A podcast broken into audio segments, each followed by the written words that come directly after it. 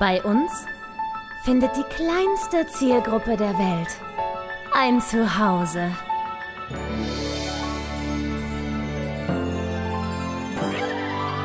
Martin Garneider, Konstantin Zander und Julia Vieregge. Bester Podcast der Welt. Meine sehr verehrten Damen und Herren, herzlich willkommen zu einer neuen Folge äh, vom besten Podcast der Welt. Ich sitze hier mit Und der. bitte. Oh, fuck yeah. Ich sitze hier mit der wunderbaren Julia Vieregge und dem traumhaften Martin Ganneider.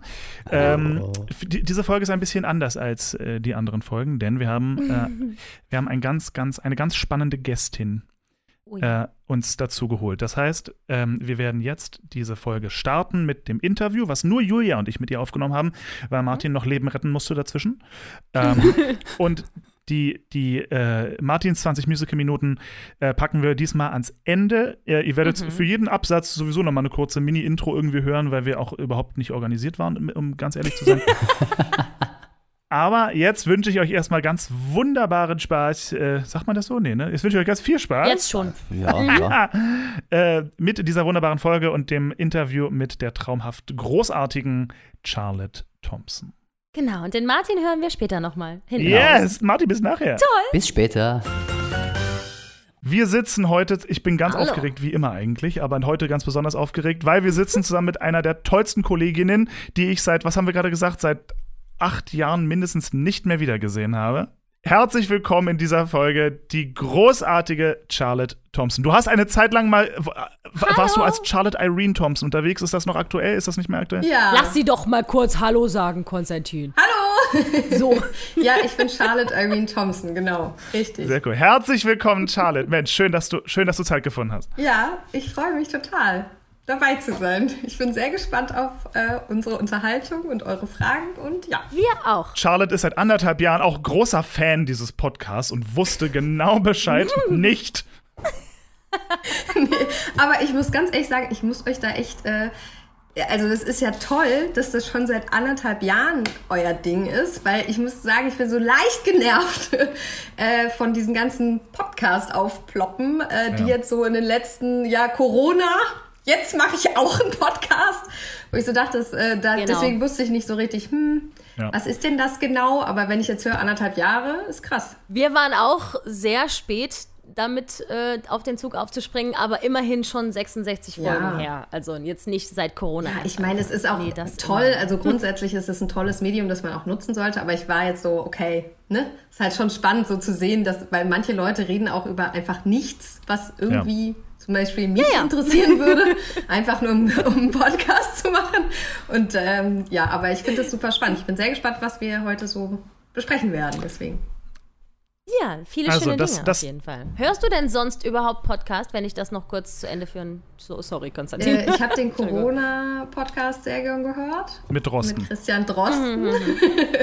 ja. Äh, das war so tatsächlich der erste Podcast, wo ich gesagt habe, ja, da lasse ich mich jetzt drauf ein, weil ich bin eher so eine Hörbuchhörerin oder so ähm, Hörspiel. So bei Podcast, hm, ich, wenn ich irgendwie keinen Bezug zu den Menschen habe, finde ich es super schwierig, irgendwie mich da wirklich für zu interessieren. Irgendwie. Ja. Keine Ahnung. ja, es ist ein bisschen wie sich in eine neue Serie einarbeiten. Ja, ich glaube auch. Aber Ja. wenn man einmal drin ist, ist es cool. Ich höre, glaube Ja, ich, wahrscheinlich, ich höre ne? so viele Podcasts parallel. Echt, ja? ja, Okay. voll. Ich, Ich muss mich da erst noch so reinfuchsen, glaube ich. Ja, kenne einen guten Musical-Podcast, den ich schon mal zum Start empfehlen könnte. Sehr gut. Tatsächlich ganz cool, gerade auch unter dem Podcast zu finden, ist ja, dass der erste Band Harry Potter von berühmten Leuten irgendwie Kapitel für Kapitel eingelesen wird. Zumindest bei Spotify Podcasts. Das ist eine coole Sache, denn Danny Radcliffe liest selber das erste Kapitel und so. Also echt eine, Wow, Echt eine coole schön. Sache irgendwie. Das wusste ich Ja. gar nicht, das gucke ich mir Das an. ist echt nice. Das hörst du dir an, meinst du? genau. Ja, los geht's. So, los geht's. Also, ähm, einer der Hauptziele von dieser Folge, es geht natürlich in dieser Folge ganz intensiv um das Thema Rassismus, ähm, mit einem speziellen Augenmerk natürlich auch auf äh, die Musical-Branche, gerade in Anbetracht ähm, der, der letzten Wochen, wo wir mit Chemnitz einige Themen hatten und so weiter. Und Charlotte kenne ich seit, warte mal, seit wann kennen wir? Es seit 2009. Acht, neun? Ja, neun, glaube ich. Oder warst Ja. du in München auch bei den Aufnahmeprüfungen? Nee, Nee, Nee, ich war irgendwie nur in. Wien und dann hat's geklappt. Ja, so und Charlotte ist tats tatsächlich und das ist das das ist für mich so einer der ersten Punkte. Ich, ich muss mich ja selber manchmal outen als ein tatsächlich auf eine Art und Weise ungewollter Rassist. Ja, also es, ich habe auch meine Momente, wo ich mir denke, Mensch, da denke ich gerade auf eine Art und Weise, wie es eigentlich nicht cool ist, aber irgendwie, ich will aus meiner Haut raus und habe so Probleme rauszukommen. Ja? Äh, und schade, du bist die, tatsächlich die einzige, ich sage jetzt mal, Kollegin of Color, ähm, die ich kenne, per persönlich kenne. Bist du dir sicher? Ich, Also ich redest bin, du von Kollegin, also ich als Frau, oder redest du auch von äh, Männern? So, das, das, das ist jetzt mein, meine erste Frage. Wenn man sagt Person of Color, ähm, das, oder, das, oder man, man sagt ja auch BIPOC, soweit ich das jetzt irgendwie eruieren konnte. Da, äh, also, was zählt alles mit rein? Also, People of Color, Persons of Color, das ist erstmal eine politische Selbstbezeichnung von Menschen, die aufgrund von Hautfarbe, Namen, Sprache, Religion, Herkunft ähm, rassistisch und teilweise auch äh, intersektional diskriminiert werden. Ne? Also das erstmal dafür. Dann gibt es das Wort, um all diese Menschen quasi einzubeziehen, hat man halt ähm, BIPOC, was andere dann BIPOC nennen. Ähm, da ist natürlich noch der, also da haben wir erstmal Black People, da haben wir aber auch indigene Personen ähm, und dann haben wir eben grundsätzlich den Raum von People of Color. Ich bin, natürlich gehöre ich in diesen Kasten People of Color, aber ich bin vor allen Dingen schwarz. Also ich bin eine schwarze deutsche Frau. ähm, Light-skinned, auch, äh, auch nochmal wichtig dazu zu sagen. Ähm, und mixed.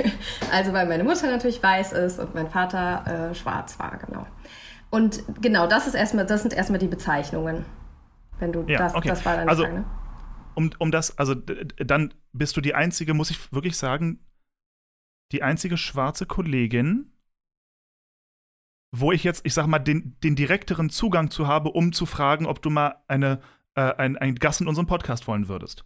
Weil ich persönlich bisher noch nicht oder ganz selten nur das Glück hatte, mit äh, schwarzen Kollegen und Kolleginnen zusammenzuarbeiten. Ja. Ähm, was mich ja fast schon in, in, so ein bisschen in Richtung das erste große Thema Chemnitz äh, gerade bringt. Mhm. Ja. Ähm, die, die erste Frage, die tatsächlich von, von Julia kommt, und das äh, ist, glaube ich, eine ne sehr allumfassende, aber sehr, sehr wichtige Frage. Ähm, sind auf welche Weise spielt und spielte deine Hautfarbe eine Rolle in deinem beruflichen Werdegang? Also, wie präsent ist dieses Thema, wenn es um deinen Beruf geht? Okay, ich muss einmal kurz, wenigstens kurz darauf eingehen, dass- was du Ja, sagst, ne? ja. weil das sagt uns ja schon eine Menge, ne? Also was falsch läuft auf deutschsprachigen Bühnen. Ähm, weil natürlich wissen wir, es gibt genügend Menschen äh, in unserem Beruf, die auf Color oder schwarz sind. Ähm, also, wenn wir jetzt meinen beruflichen Werdegang anschauen, dann fing das eben schon damit an, dass ich Musical studiert habe, weil ich wusste, dass ich im Schauspiel keinerlei Chancen haben werde. So klar war das schon. Mir war das sehr, also ja, zu der Zeit damals, ähm, 2008 habe ich angefangen zu studieren, war mir das total klar, weil ich einfach in wenigen Ensembles ähm, schwarze Personen gesehen habe oder Personen of Color gesehen habe, in festen Schauspielensembles. Ähm, und mir natürlich klar war, okay, hä, wo soll ich da landen? Ne? Und die, wo du dann mal welche gesehen hast, das war halt dann immer nur eine Person.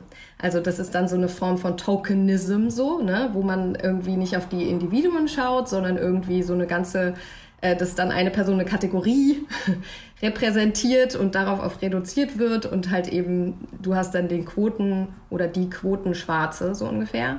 Ähm, das war das, was ich damals nur wahrgenommen habe und deswegen habe ich zum Beispiel Musical studiert. In der Hoffnung, dass es da anders sein würde, nicht wahr? Mm, Was heißt in der Hoffnung? Das Problem im Musical ist teilweise, dass da meines Erachtens nach Tokenism eine sehr große Rolle spielt. Ähm, weil man sich natürlich oftmals denkt, so, ach ja, dann ist das noch ein bisschen bunter und exotischer, alles schön in Anführungszeichen natürlich.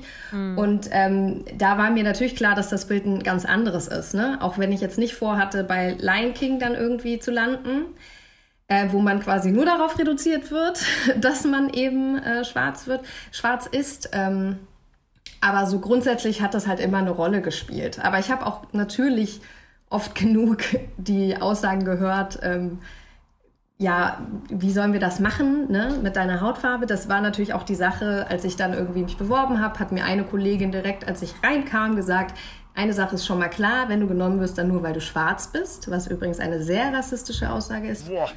Ähm, und äh, das natürlich irgendwie die eine Seite ist. Ne? Also ich meine, ich bin sowieso diskriminiert in dieser Gesellschaft wie sonst was.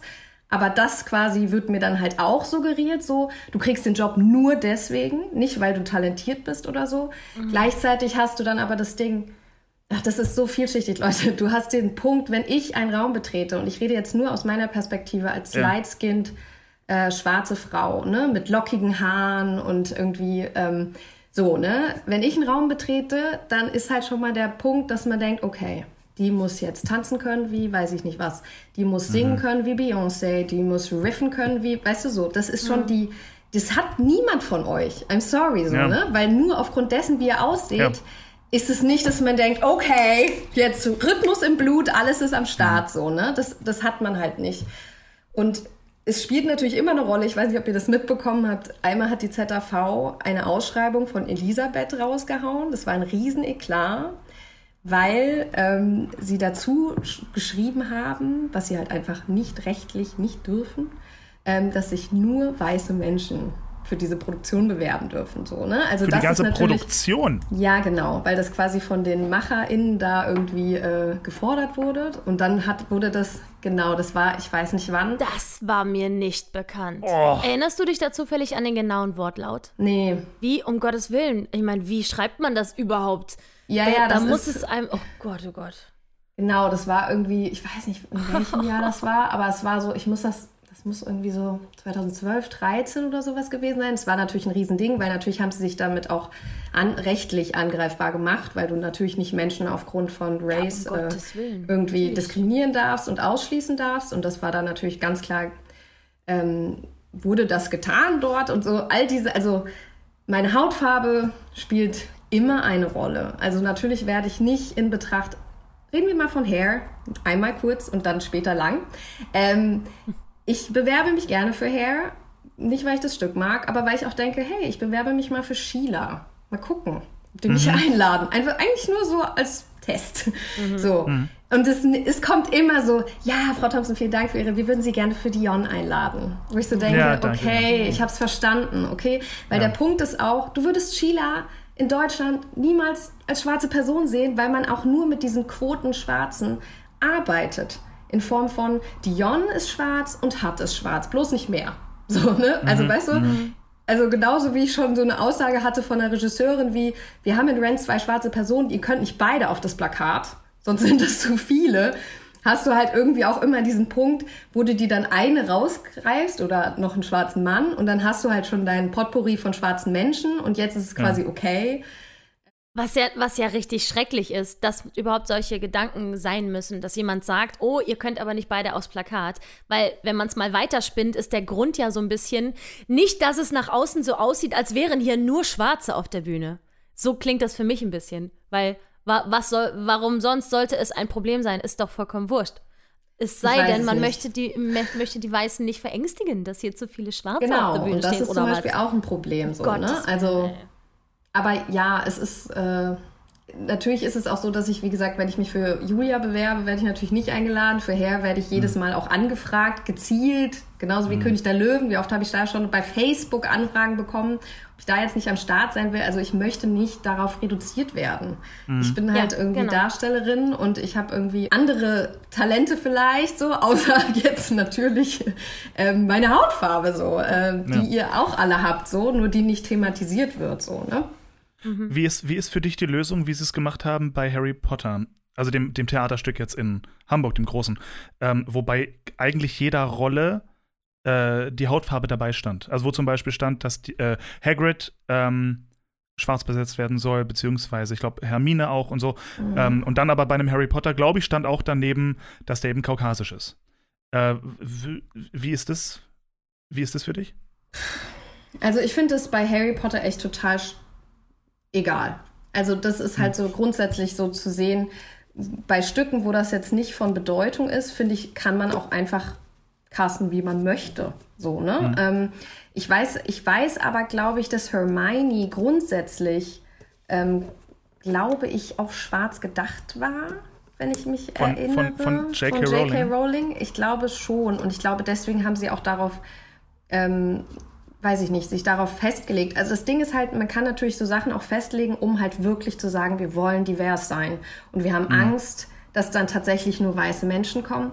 Oftmals ist es natürlich auch so, ich freue mich ja auch, wenn Leute sagen, hey, ähm, jetzt nicht nur, wenn da jetzt steht, das muss eine schwarze Person sein, dann freue ich mich nicht so, aber ich freue mich, wenn da steht, hey, vor allen Dingen äh, BPOC sind halt voll willkommen, so bitte bewerbt euch, weil das ist dieser Punkt. Du kriegst halt eine Ausschreibung und du weißt schon, die schreiben das zwar nicht hin, aber die wollen da eigentlich nur weiße Leute sehen. Das, das, das, weißt du, das merkst du ja schon, wie Ausschreibungen formuliert sind oder so. Und auch die Reaktion, wenn du dich dann bewirbst, also was mir dann auch Leute so zurückschreiben, so, hä, wie, wie kommt sie darauf, dass wir sie auf diese Rolle sehen? Also weißt du so, ähm, da finde ich es natürlich schon gut, wenn sie halt auch grundsätzlich sagen, hm, wir wollen das divers und deswegen wollen wir halt nur diese Möglichkeit schwarzen Frauen geben, eine Hermione zu spielen, weil wir auch schwarze Frauen als starke schwarze Frauen darstellen wollen zum Beispiel. Ne? Also Ja. ich habe jetzt das Stück nicht gesehen und ich habe es auch nicht gelesen, deswegen ist es total schwierig, sich dazu zu äußern. Ja, ich- also ich, ich glaube im Buch, ich, also die- diesen Umstand, dass, dass äh, Hermione von Anfang an eigentlich schwarz gedacht war, wusste ich gar nicht. Ich weiß nur, im Buch wurde über die Hautfarbe nie gesprochen. Also das wurde nie benannt, ob Hermione jetzt schwarz oder weiß ist. Genauso wenig, glaube ich, bei Harry Potter. Ich glaube, die Weasleys waren so die einzigen, wo klar war, die haben rote Haare. Und das wäre jetzt schon ein Zufall, wenn es, es gibt doch die, die sind schwarze Menschen nicht rothaarig, wenn sie Albinos sind? Die sind dann auch weiß-blond quasi. Ja, ich da, okay, gut, wurscht wie. Es steht immer nur bei, bei Hermine stand immer nur sehr krauses Haar, was Genau. halt effektiv genau. alles bedeuten kann. So, deswegen fand ich die, die, die Entscheidung, Hermine schwarz zu besetzen, sau cool, weil das war einfach, wenn man drüber nachdenkt, ja, stimmt, die Hautfarbe stand nirgendwo. Mhm. So, warum nicht? Ne? Mhm. Ähm, coole Kiste, aber es ist sehr interessant. Ähm, Mhm. weil Das, Ding sind- ist sind- aber, wenn wir ganz kurz darüber reden, die Hautfarbe stand nirgendwo, ne? Weil das Problem, also das ist schön und wir wollen jetzt einfach mal hoffen, dass mit all den Sachen, die J.K. Rowling sonst noch, noch so verzapft, dass sie sich da das vorgestellt hat, dass das alle Hautfarben haben, sein können. Ähm, aber grundsätzlich ist halt immer der Punkt, das müssen wir jetzt auch bedenken, wenn die Hautfarbe nicht drin steht, dass sie immer als weiß, also ne, oft als weiß begriffen Ja, wird. ja. Und sie steht nur explizit dann drin, wenn sie eben als nicht weiß begriffen Ja. wird. Also das ist natürlich auch ein Faktor, wo man irgendwie drüber nachdenken muss. Aber ich finde, gerade für die Bühne kann man eben dann sagen, hey, ähm, es ist völlig egal. So, es wird halt nicht über die Ethnie dieser Person jetzt zum Beispiel gesprochen oder es wird auch nicht äh, über die Struggles aufgrund äh, Rassismus oder so gesprochen. Also es ist doch irrelevant, ob Hermione jetzt irgendwie, weiß ich nicht, Ja. weiß ist oder schwarz. Ja. Gerne. Ja. Oder Ja. auf Color. ja. Ja, Julia, warum? Oh, äh, ich finde, also ähm, ich empfinde es rein von, von dem Informationsfluss her, empfinde ich es als eine gerade so wegweisende und wichtige Zeit. Die Auslöser für die Proteste in Amerika und für diese ganze Rassismusdebatte, die neu aufflammt und, und äh, gerade auch diese Besetzungsgeschichten und so, das ist so wichtig, was gerade pass passiert.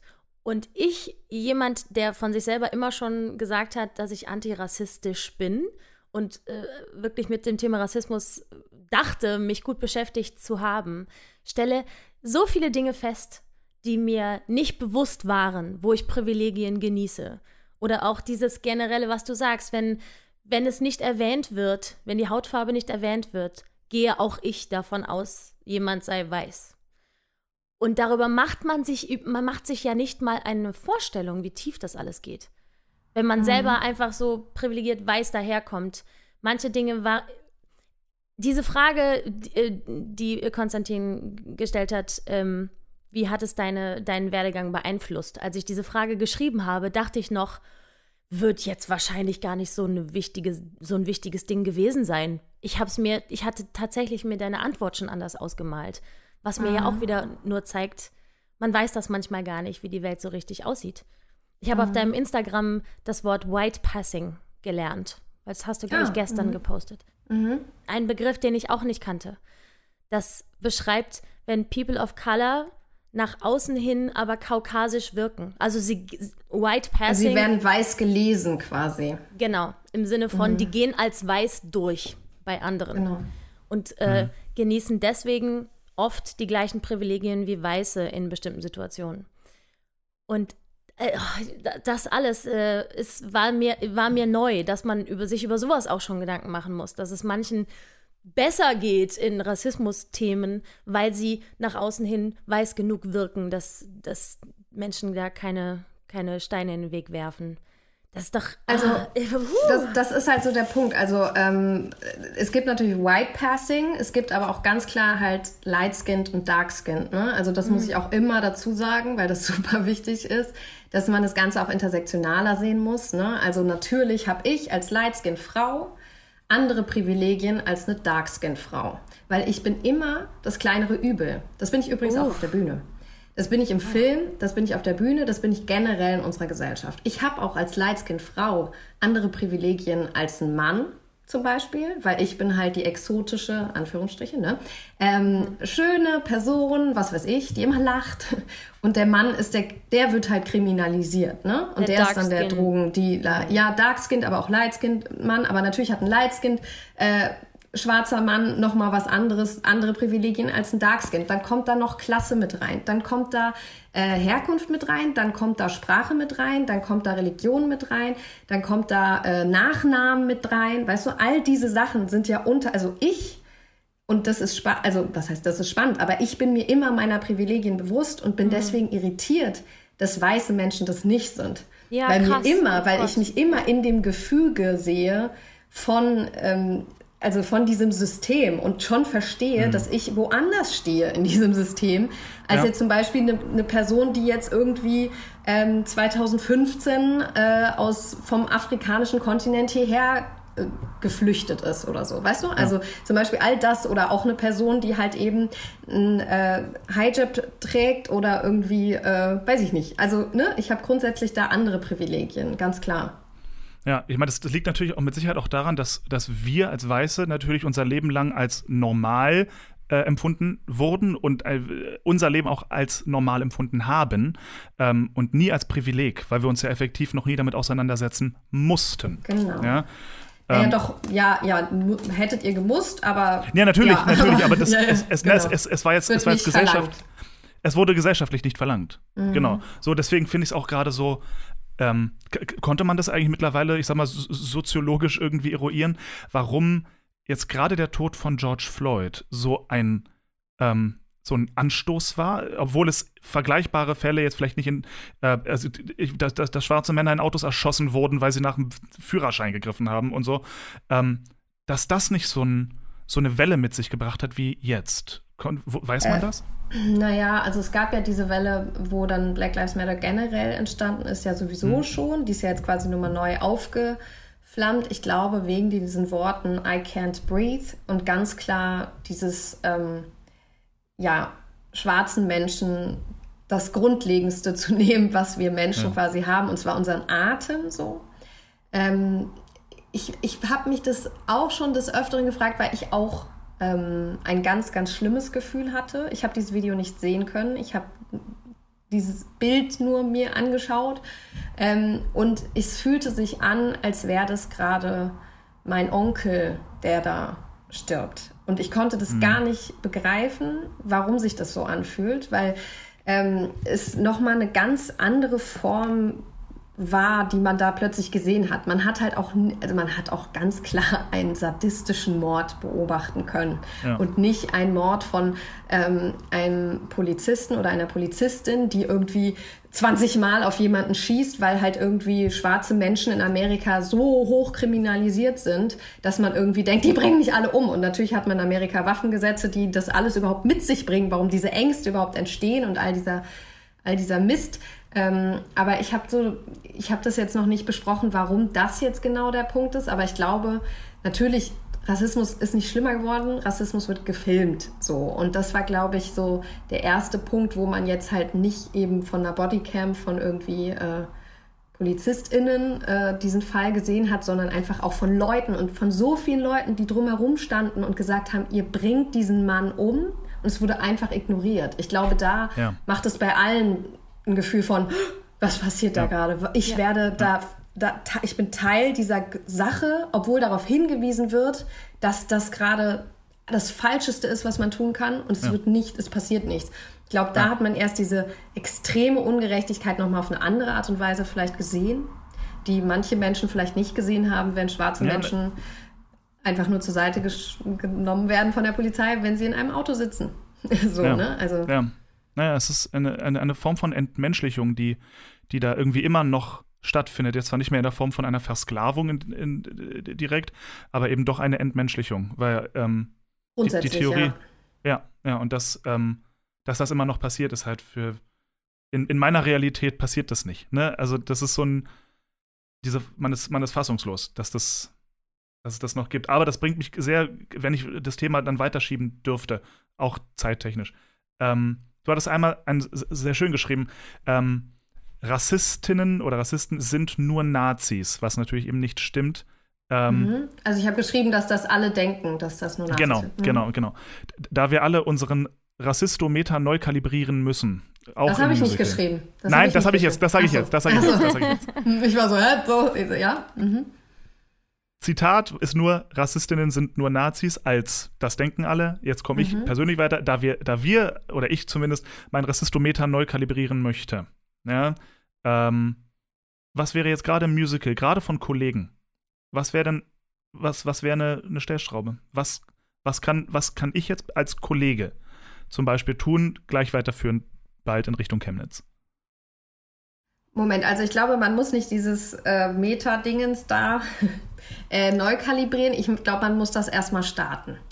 Weil äh, man grundsätzlich einfach nicht versteht, was Rassismus ist, wie tiefreichend das ist, wie systematisch das ist. Also ich rede jetzt auch von antischwarzem Rassismus, weil wir verstehen müssen, dass Gesellschaften oder unsere Gesellschaft darauf aufgebaut ist, dass schwarze Menschen nicht als Menschen begriffen wurden, immer teilweise gefühlt immer noch nicht als, als gleichwertige Menschen begr- begriffen werden und dass daraufhin überhaupt unsere Gesellschaft gebaut ist. Ne? Also ich fand es ganz spannend, meine Schwester äh, ist ähm, Philosophin und Soziologin und forscht halt eben zu Rassismus und Polizeigewalt. Hat letztens so ein Interview gegeben, wo sie dann auch darüber gesprochen hat.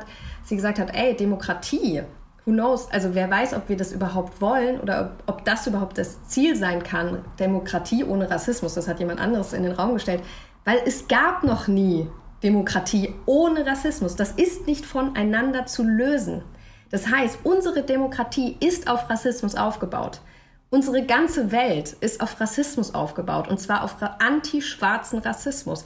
Ich glaube, wenn man das, das muss man erstmal verstehen, wie weitreichend das ist, dass man das nie davon lösen kann. Verstehst du? Das ist, äh, ich kann immer diese Dimension nicht, also ich kann es so schwer erklären, dass man überhaupt die ganze Dimension von anti-schwarzen Rassismus versteht.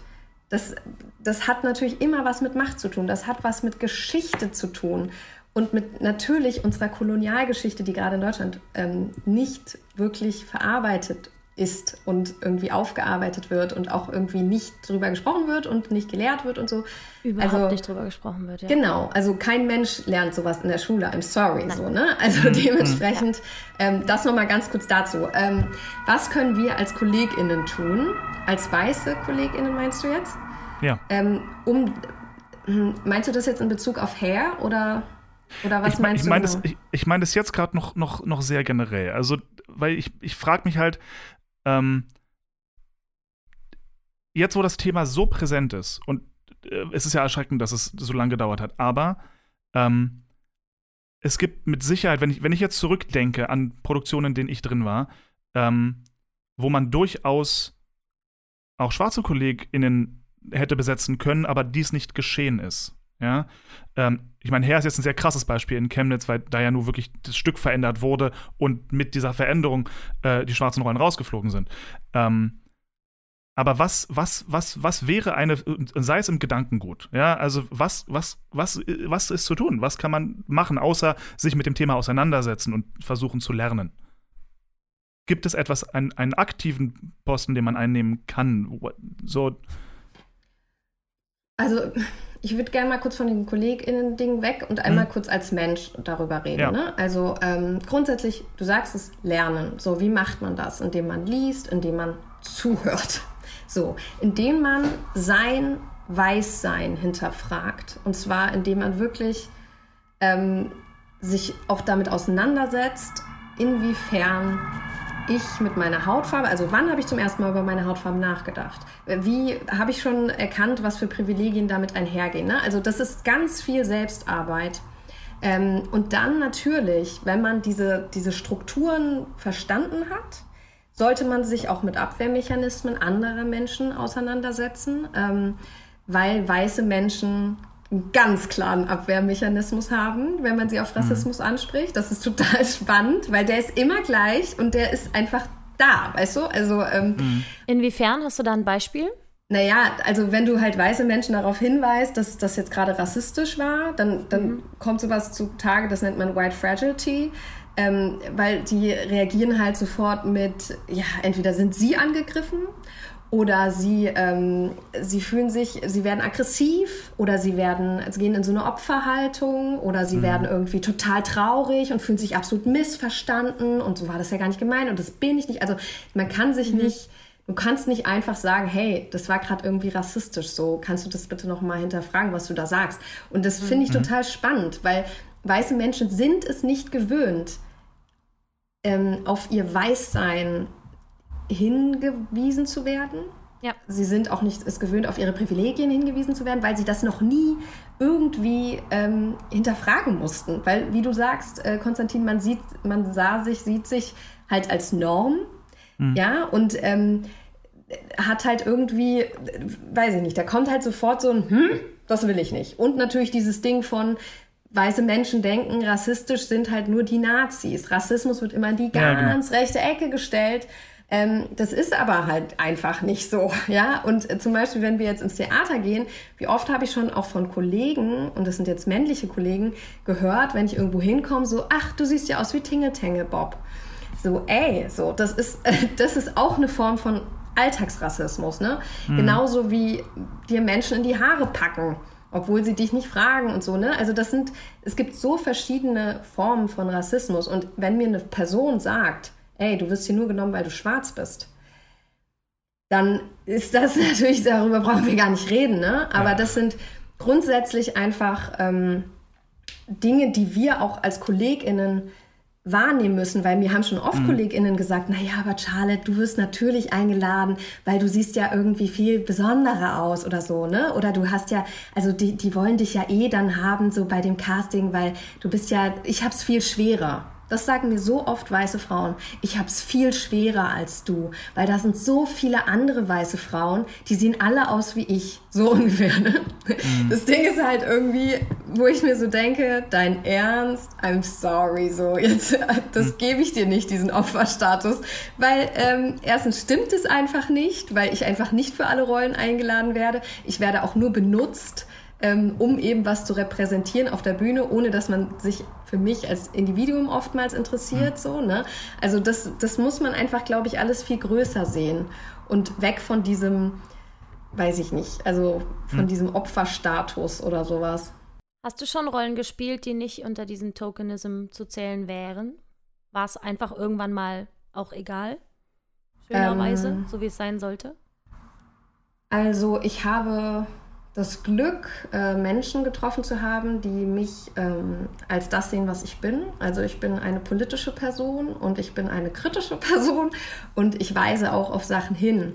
Und ähm, habe das Glück, dass mich tatsächlich äh, diverse Theater oder auch RegisseurInnen aufgrund dessen anfragen, weil sie sagen, ich möchte Charlotte in meinem Stück haben, mit ihrer Expertise, mit ihren Erfahrungen, aber auch mit ihrem kritischen Blick und ihrer Meinung.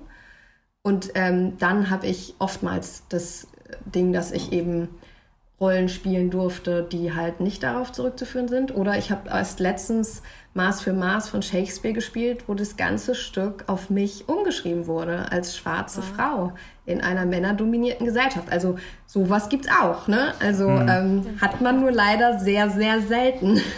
Und mhm. das ist im Musical-Bereich, muss man leider auch sagen, die gehen halt alle auf Nummer sicher Und ähm, wie gesagt, also eine Sheila wäre easy peasy schwarz zu besetzen. Es, also es ist völlig irrelevant, was für eine Hautfarbe Sheila hat. Aber zu denken, es könnte nur Dion sein, ich meine, du kannst ja auch bei Hair alles machen zum Beispiel, ne? Also du kannst ja jeden irgendwas singen lassen, das muss ja nicht die Rolle, also weißt du, du kannst ja mit dem Stück quasi machen, was du willst, aber selbst da merkst Dass du... das möglich ist, ist ja eh klar. Also das ist ja eh der Punkt, den kann man ja gar nicht wegdiskutieren, Genau. natürlich wäre es möglich. Ja, aber ich habe auf jeden Fall schon diverse Rollen gespielt, wo meine Hautfarbe keine Rolle gespielt hat. Das schon. Schön. Aber das waren halt mehr Schauspielrollen als Musicalrollen. Das waren auch Musical-Rollen, aber ähm, das sind halt einfach Leute, die auch mich hoffentlich oder ich, wo ich das Gefühl habe, dass ich auch gesehen werde, so ne, wo es Ja, halt wirklich ja. um mich geht, so um Charlotte und nicht um die Schwarze da, so ungefähr so ja, ne. ja, ja. Gut, ab nach Chemnitz. Ab nach Chemnitz. Oh, So. oh. So, also, äh, ich meine, du, du hast die Frage, das können wir, glaube ich, Full Disclosure, wir haben, wir haben die Fragen vorher der Charlotte schon mal geschickt, ähm, zum, zum einmal durchlesen, damit sie weiß, was sie hier erwartet. In Chemnitz hat die Theaterleitung mit einer Entscheidung reagiert, äh, mit einer Entschuldigung reagiert und Besserung gelobt. Gleichzeitig entschuldigten sich auch Castmitglieder. Inwiefern siehst du bei den Darstellern eine Mitschuld und was wäre der klügste Weg gewesen, zu reagieren? Ähm, bevor die Charlotte antwortet, noch mal kurz, nur um wieder alle ins Boot zu holen. Ah ja. In Chemnitz äh, war geplant, Evita zu spielen und durch Corona mussten sie dann das Stück ändern, weil sie sich überlegt hatten, okay, um die Corona-Maßnahmen einhalten zu können, brauchen wir ein Stück, das wir äh, das kürzer gehalten werden kann, wo wir die Pause weglassen können. Und dann entschieden sie sich ähm, nach eigener Aussage dann für Hair, weil sie Hair sowieso gerne schon mal machen wollten, sagten aber gleichzeitig auch, es gab jetzt nicht hatten, sie hatten nicht die Zeit, um nachzubesetzen und wollten deswegen her rein mit der Evita-Cast machen. Die Leute waren ja nun mal schon da. Und in der Evita-Cast waren aber keine People of Color und keine schwarzen Menschen da. Und deswegen haben sie aus Hair alles rausgestrichen, wofür People of Color nötig gewesen wären, nach ihrer Auffassung. Also für die klassischerweise schwarzen Rollen äh, in Hair. Und das gab natürlich einen großen Aufschrei und wurde daraufhin dann korrigiert. Also sie werden Genau. nun Hair machen und haben nachbesetzt. So hoffe ich, ist es richtig zusammengefasst. Das ist unser Pro unsere Problemstellung. Äh, nee, ich muss das noch mal kurz korrigieren, Julia, Gerne, weil bitte. ähm, also sie haben Evita aus verschiedenen Gründen nicht gemacht. Ich glaube auch, weil sie äh, bei Hair andere Möglichkeiten haben, zum Beispiel mit Orchester und Band und so. Ne? Also dass man halt auch einfach reduzieren konnte an Menschen. Aber der Hauptpunkt ist erstmal schlimm genug, dass Evita auch nur weiße Menschen waren. Aber sie haben vier neue Leute dazu gecastet und sie haben sich aktiv dafür entschieden, nur vier weiße Leute dazu zu casten. Und das ist das Hauptproblem an der ganzen Geschichte. Und zwar nicht, dass man nur diesen Evita-Cast genommen hat. Das wäre auch schon schlimm gewesen. Viel schlimmer ist es aber noch, vier neue Leute dazu zu holen, vier Leute, die teilweise noch nicht hergespielt haben, dazu zu holen, anstatt schwarze Menschen dazu zu holen. Die sich ja auch bewerben, beworben hatten. Ihr Argument war, es musste alles ganz schnell gehen. Genau, also es musste alles ganz schnell gehen, war ihr Argument. Ihr Argument war so von wegen, ja, wir haben keine Zeit und dann braucht man quasi Leute, die schon das Theater kennen. I'm sorry. Musstet ihr jemals, wurdet ihr jemals eingeladen, weil ihr ein Theater kennt? Oder weil ihr vielleicht, wenn ihr schnell einspringen müsst, weil ihr ein Stück kennt, so, ne? Okay, also das ist schon mal wack, so. Das hat man schon gelernt. Ähm, und das war das große Problem, dass sie sich eben aktiv dagegen entschieden haben. Und ich sage jetzt auch nochmal aktiv, weil wir wissen, dass Sid, die jetzt besetzt ist, äh, sich schon direkt, als sie davon erfahren hat, durch einen Kollegen, der dort spielt und in Evita noch drin war und dann in Hair reingerutscht ist, direkt Ihr Freund. zu dem, genau, aber zu dem Zeitpunkt eben erfahren hat, dass sie Hair machen, sich sofort ins Rennen geworfen hat, ihr Freund sich scheinbar auch angesprochen hat, ob sie das nicht machen kann und das Theater das einfach ignoriert hat. So, also das heißt, das Theater hat schon mal voll gelogen in ihrem ersten Statement, wo sie irgendwie, weiß nicht was, geredet haben. So, und jetzt müssen wir kurz auf das zweite Statement eingehen, das du als Entschuldigung betitelst. Das sehe ich nicht so. Wenn man sich entschuldigt, dann müsste man sich erstens entschuldigen. Da war kein, kein Mal diese Form von ich entschuldige mich dafür, das. Äh, man müsste auch adressieren, bei wem man sich entschuldigt. Auch das wurde nicht benannt. Was vor allen Dingen nicht benannt wurde, ist, warum man sich entschuldigt. Ne? Also lest euch das gerne gleich nochmal durch. Es ist unfassbar, diese, ähm, dieses Statement von Patrick Wurzel, weil es einfach überhaupt nicht das Thema oder das Problem anspricht und auch das zeigt mir, wie wenig nachhaltig diese ganze Entscheidung ist, jetzt schwarze Menschen zu äh, besetzen, mhm. weil sie das rein deswegen gemacht haben, weil halt eben ja, eine Community oder Menschen sich halt eben dagegen gewehrt haben oder gesagt haben, das geht, also KollegInnen auch Stellung bezogen haben und ähm, dann auch verschiedene Zeitungen darüber berichtet haben und also ein Wack. Und ähm, das, was jetzt halt passiert ist, finde ich, gerade mit diesem Ding, dass man sich auch nicht sensibel mit dem Thema auseinandersetzt und auch sagt, wo ist der Fehler und warum ist der Fehler da und wie kam es dazu wirklich, wie kam es wirklich dazu, dass wir uns als Theater Chemnitz, wo vor zwei Jahren eine Hetzjagd auf geflüchtete Menschen stattgefunden hat und wo schon diverse Male Blackfacing verwendet wurde, wie kommt es dazu, dass wir uns dafür entscheiden, nur weiße Menschen besetzen zu wollen. Und wenn man das nicht macht, dann hat man auch die ganze Chose nicht verstanden. Das erstmal dazu. Ähm, mhm. Sorry, jetzt gehe ich nee, euch hier so einen ewig langen Text so, ne? Aber das Unbedingt. ist, das ärgert mich, dass man das überhaupt als Entschuldigung wahrnimmt, weil dieser Mann, I'm sorry, überhaupt nicht die Sensibilität dieses Themas oder dieses Problem oder dieser Struktur versteht und mich das wahnsinnig verletzt, muss ich sagen, dass man auch so angelogen wird und dass jetzt irgendwie andere Leute sagen so, hey, voll toll, Chemnitz, so, ne? Ähm, zumal das halt einfach eine super egozentrische ähm, Geschichte war und auch diverse Kollegen haben sich halt sehr egozentrisch ähm, dazu geäußert. Also wenn ich Teil einer Sache bin. Du hast mich gefragt, ob ich das Video geschaut habe, Konstantin. Ich habe es nicht geschaut, weil ich schon das nicht mochte, wie das betitelt war. Irgendwie als chaotisches Besetzungs-, was weiß ich, Dilemma mhm. in Chemnitz. Das ist nicht chaotisch, das war rassistisch und das war ähm, gewaltvoll für schwarze mhm. Menschen, denen diese Rollen oder nicht mal diese Rollen, sondern einfach, die sind existenziell für dieses Stück, weil in diesem mhm. Stück geht es um Rassismus und es geht um um eine Zeit in Amerika, wo auch Schwarze, also ne, wo das ist super wichtig. Du kannst das nicht einfach ausblenden. Ja. Und zu der Zeit, wo wir uns gerade, wo wir uns ja. gerade befinden, zu denken, jetzt gerade in dieser Zeit, wie dumm muss man sein, um ja. zu denken, dass das der richtige Zeitpunkt ist, diese Sache nur nicht weiß zu besetzen. Absolut. Ähm, wie um Gottes Willen, wie viele, vor allen Dingen durch wie viele Hände so etwas geht, bevor dann ein Entschluss fällt, das macht mich halt so skeptisch. Wie mhm. kann das, wie konnte das passieren? Durch wie viele weiße Hände ging diese Idee, genau. bis dann der Letzte gesagt hat, super, so machen wir das. Das ja. ist genau. das, was mich so beunruhigt. Genau. Ja, also zwei, zwei Gedanken, wenn ich nur ganz kurz darf. Also die, ja. ähm, die, die, die Sidonia hat gerade ein, äh, ein, einen neuen Post noch gemacht, ähm, wo sie das verkündet, dass sie jetzt in Herr doch mitspielt und hat dort auch erwähnt, dass das Theater sich bei ihr persönlich wohl entschuldigt hat ähm, und hat auch die ich glaube, das Statement, glaube ich, äh, selber auch als Entschuldigung irgendwie betitelt. Das wollte ich jetzt nur auch nochmal gesagt haben, mhm. dass, dass ich, ich, das war jetzt nicht so ganz allein meine Entscheidung, das als ja, Entschuldigung ja, zu betiteln. Mhm. Ähm, Voll. Äh, und ich habe mich kurz unterhalten mit dem Choreografen des Stücks, der, ähm, der natürlich gerade auch sehr, der auch völlig schockiert ist und, und, und sehr ähm, von sehr vielen Kollegen einfach sehr, sehr äh, viele negative Nachrichten bekommen hat. Ähm, und das, das, das war für mich so eine wahnsinnig kontroverse Situation, weil ich, ich kenne den persönlich, ich mag den sehr gern. Und weiß man, wie eben genau durch, durch welche Hände das durchgegangen ist, wer da mitentschieden hat?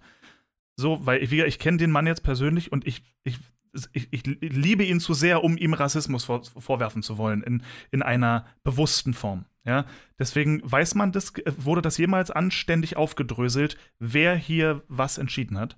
Nee, ich weiß nur, dass äh, scheinbar das Produktionsteam ja selber auch nicht begeistert war von der Besetzung und das auch des Öfteren mhm. ge gesagt hat und dass auch äh, diverse okay. KollegInnen das auch täglich äh, wohl angesprochen haben, wie problematisch sie das finden.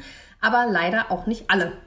Ähm, mhm. Und auch nicht so viele, scheinbar. Mhm. Ähm, weil ich glaube, als Ensemble, das muss man jetzt auch sagen, äh, Janine hat das irgendwie schön formuliert in ihrem Statement, dass man natürlich als äh, Darstellerin so an seine ihre Grenzen kommt und irgendwie äh, natürlich nicht nur bis zu einem bestimmten Punkt kämpfen kann. Aber ein Ensemble hat Macht, wenn es zusammenhält. Und man ich glaube, dass das Problem dort ist, ähm, dass sich viele gar nicht damit auseinandersetzen wollten, dass auch viele mit Abwehr reagiert haben, dass auch viele das einfach nicht so problematisch finden oder fanden und ich glaube mhm. eher problematisch fanden, dass sie dann wieder problematisiert werden, dass sie das legitimieren und so. Ne? Und ich finde natürlich, weil ich glaube, das war deine Frage, ähm, was hätten da KollegInnen tun sollen können? Ähm, sie hätten den Mund aufmachen können, sie hätten den Mund aufmachen sollen, sie hätten sich hinstellen sollen und ganz klar sagen können, okay, pass auf, das geht nicht. Wir können das nicht tun. Es tut uns mhm. total leid, wir als Ensemble sind nicht dazu bereit, dieses Stück auf diese Art und Weise ja. aufzuführen, weil schwarze Menschen existenziell für dieses Stück sind.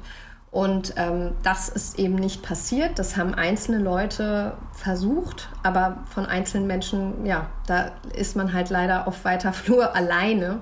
Ähm, und ich fand das ganz schlimm, weil ich schon so mitbekommen habe von Menschen, die halt in dieser Situation waren und sich an mich gewendet haben mit der Bitte um Hilfe, ähm, weil sie natürlich gemerkt haben, sie kommen da jetzt nicht weiter so. Ne? Und das ist halt ein Riesending. Und ich glaube, wir alle haben als Menschen eine Verantwortung, ja. Und wir haben nicht nur eine Verantwortung als weiße Menschen, also ihr jetzt, nicht ich, aber ne, generell haben weiße Menschen nicht die Verantwortung, weil sie sagen, ja, wir wollen jetzt auch denen helfen und wir wollen für schwarze Menschen da sein und wir wollen die unterstützen, sondern man muss sich auch immer überlegen, so, ey, möchte ich, ich möchte einfach nicht in einer Gesellschaft leben, wo Menschen aufgrund von Hautfarbe, Herkunft, was auch immer, diskriminiert werden. So. Und das hm. sollte der Punkt sein, warum man aufsteht.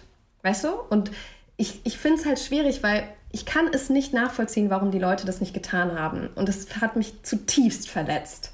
Mhm. Ähm, auch dass die Person zum Beispiel, die jetzt halt auch eine schwarze Frau in der Produktion gespielt hat, ähm, da war ja dann die, ja generell wurde dann so gesagt, ja, wir wussten unsere Rollen vorher nicht so ungefähr. Also I'm sorry, ne? Aber ich habe noch nie einen Vertrag unterschrieben, wo nicht meine Rolle drauf stand. Und wenn mich ein Theater mhm. anfragt, dann frage ich ja, für welche Rolle denn, ne? Also I'm sorry. Ja, und wenn ich dann komme, weil es kann ja sein, dass zum Beispiel die Rolle, die ich spiele, normalerweise schwarz besetzt ist und dann komme ich dahin und dann ist eine andere Rolle schwarz, was ja in Ordnung wäre. Oder mehrere, wäre noch schöner.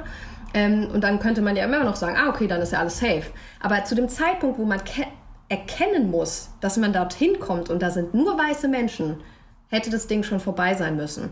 Und ähm, das, ich weiß nicht, das finde ich persönlich einfach ähm, auch wie das Theater, die haben ja dann auch Werbung gemacht, irgendwie der musikalische Leiter, so hier unsere fabelhafte Dion, wo ich dann auch dem Theater geschrieben habe, so, ey, ist das euer Ernst so, dass ihr das auch noch so nach außen tragt? Seid ihr eigentlich völlig Banane im Kopf so? Ähm, es ist, äh, ich weiß es nicht. Ich finde, die hätten sich anders positionieren müssen und äh, sie müssten sich auch jetzt positionieren, was irgendwie, glaube ich, nur zwei Menschen getan haben. Das eine Statement fand ich großartig, das andere habe ich mir, wie gesagt, weil es mir zu egozentrisch ist, nicht angeschaut, weil es geht halt nicht darum, über sich selbst zu reden, so wie Patrick Wurzel das getan hat. Ach Gott, das war so schlimm und ich und ich und ich, sondern es geht nicht um dich. Es geht darum, was du gedamaged hast und was du unterstützt hast und wem mhm. du wehgetan hast. Und das hast du, finde ich, wenn du Teil eines Ensembles bist, aktiv. Und ich möchte noch kurz was sagen, auch wenn ihr denkt, ich laber so lang, I'm sorry. Äh, äh, erstmal, nimm dir die Zeit, darum geht's okay, ja. Und es ist hochgradig spannend, also fühl okay, dich gut. nicht genötigt, hier dich kurz zu fassen. Alles gut. Okay, gut. ähm, nee, weil das Ding ist, ich möchte mal grundsätzlich was zu Hair sagen, ja? Weil, ja. also, ich habe selber schon Hair, ich glaube, so drei, vier Mal gespielt.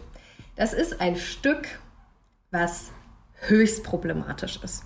Hair ist ein Stück, das ist reproduzierend wie, wie gefühlt sonst kein Stück. Ne? Also da werden Menschen, da werden schwarze Menschen, da werden indigene Menschen, da werden auch Transmenschen ähm, entmenschlicht. Ja, also wir können uns das als erstes mal anschauen. Wir haben da ein Lied, das heißt irgendwie Black Boys are delicious. Black Boys Turn Me On oder was weiß ich, was mit Black Boys ist. Auf Deutsch ist das ganze Gefühl tatsächlich, hat man das Gefühl, noch schlimmer, die Übersetzung. Ähm, I'm sorry, aber wir sind kein Essen. Das ist ein Riesenproblem. Wie wenn Menschen mir sagen, oh, ich hätte auch so gern Schoko Baby oder so eine Scheiße. Nein, ich bin kein Essen. Patrice Lumumba, wichtiger Kämpfer für schwarze Menschen, ist ein Getränk. So, ne? Also weißt du, das ist ein Riesen, das ist ein Riesenproblem. Genauso wie der M-Kopf oder der N-Kuss und all dieser Scheiß. Ne? Mhm. Ähm, also das ist eine Form von Entmenschlichung. Da ist ganz krass auch sexueller Rassismus vorhanden. Ne? Also da werden schwarze Menschen auf ihre Körper reduziert und der ja. schwarze Mann. Ne? Also das ist wirklich, wirklich problematisch, das Stück. Das wurde auch zu einer Zeit geschrieben, wo ähm, auch weiße Menschen dachten, sie wären antirassistisch, aber sie waren es nicht. Äh, das wurde nur von weißen Männern geschrieben. Also das zeigt so viel, dieses Stück, was eigentlich falsch ist. Und will aber quasi Rassismus aufklärend sein, ja. Und ähm, dann hast du halt eben, wie indigene Personen dort dargestellt werden, teilweise wie vietnamesische Personen dargestellt. Also da werde ich richtig sauer, wenn ich das Stück sehe. Und ich habe eben schon in so einer Produktion gespielt, die höchst problematisch war. Und ich bin die Einzige gewesen, obwohl da noch drei andere schwarze Menschen dabei waren, die zur Dramat also die zur Intendanz gerannt ist, die irgendwie sich versucht hat, Hilfe zu holen, die das jedes Mal wieder angesprochen hat und ich war ganz alleine. Das ist halt das Problem, dass natürlich auch, du musst dich auch als schwarze Person erstmal mit deinem Schwarzsein auseinandersetzen. Weil wenn du das machst, dann ist das Tor offen und dann kommen all die Traumata, die du dein ganzes Leben schon mit dir rumträgst, natürlich ungefiltert auf dich zu. Und es ist oftmals, da sind alle halt auf ihren unterschiedlichen Stufen, wie weit sie das schon an sich ranlassen, weil man natürlich als gerade Lightskin-Person das oftmals auch ausblenden kann. Also ich habe das auch ewig gemacht, ne? dass ich immer so gesagt habe, ja, das ist ja jetzt nicht so schlimm, ja, mein Gott, dann fassen die mir halt in die Haare und so. Aber das zu verstehen, eigentlich, wie sehr mich das verletzt hat und dass es eigentlich nicht okay ist, all diese, diese alltagsrassistischen Dinge, aber auch, wo ich dann verstanden habe, wie strukturell das ist. Das fing in der Uni an, wenn ich euch das kurz sagen darf, ja. ja. Ähm, wo ich dann plötzlich nicht mich für Sachen bewerben durfte, weil man mir sagte, ähm, nee, Charlotte, also innerhalb der Uni, ähm, nee, du passt nicht. Wo ich so dachte, wieso passe ich denn nicht? So, und dann erfahre ich, da ist eine schwarze Frau und dann wurde halt eine andere Person getennt übrigens und hat irgendwie meine Locken bekommen.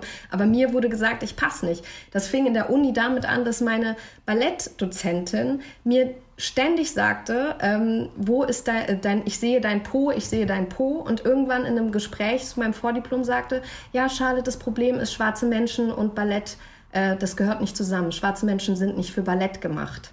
Wo ich dann schon gedacht habe, so, okay, Warum, ähm, was, was, genau, aber das sind halt so Sachen, wo ich begriffen habe, ab dem Zeitpunkt, oh mein Gott, ich kann mich davon nicht mehr wehren, mhm. so, ich kann das nicht mehr ausblenden.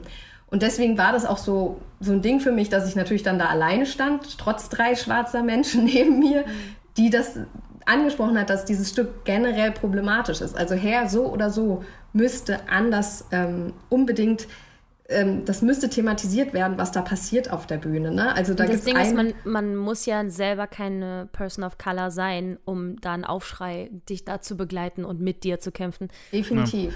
Also egal, ob du eine oder eine von vieren warst in dem Moment, hätten ja alle sagen müssen hier. Absolut. Genau, aber ich glaube, dass man das halt äh, nicht so richtig erkennen möchte, weil man sich auch nicht auskennt.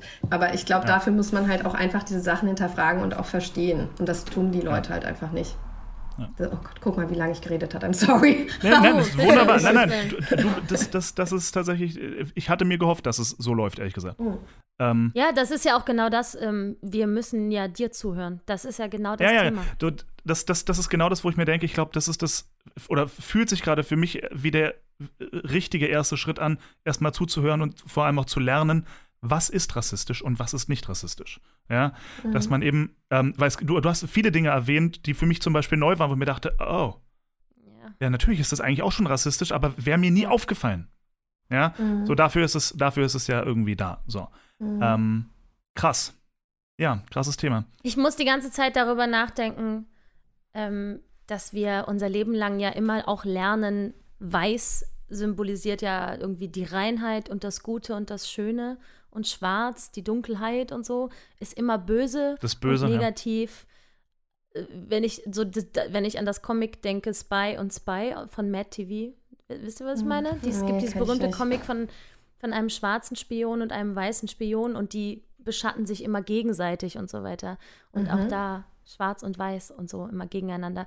Ich frage mich, was zuerst da war. Oder ob das auch, ähm, ja, das, das fließt einfach so sehr in unsere Psyche, so die grundlegenden Sachen. Weiß ist gut und schwarz ist böse. Das Problem ist, ähm, also das sieht man ja auch daran, also du hast halt, wenn Leute illegal arbeiten, dann heißt das Schwarzarbeit. Mhm.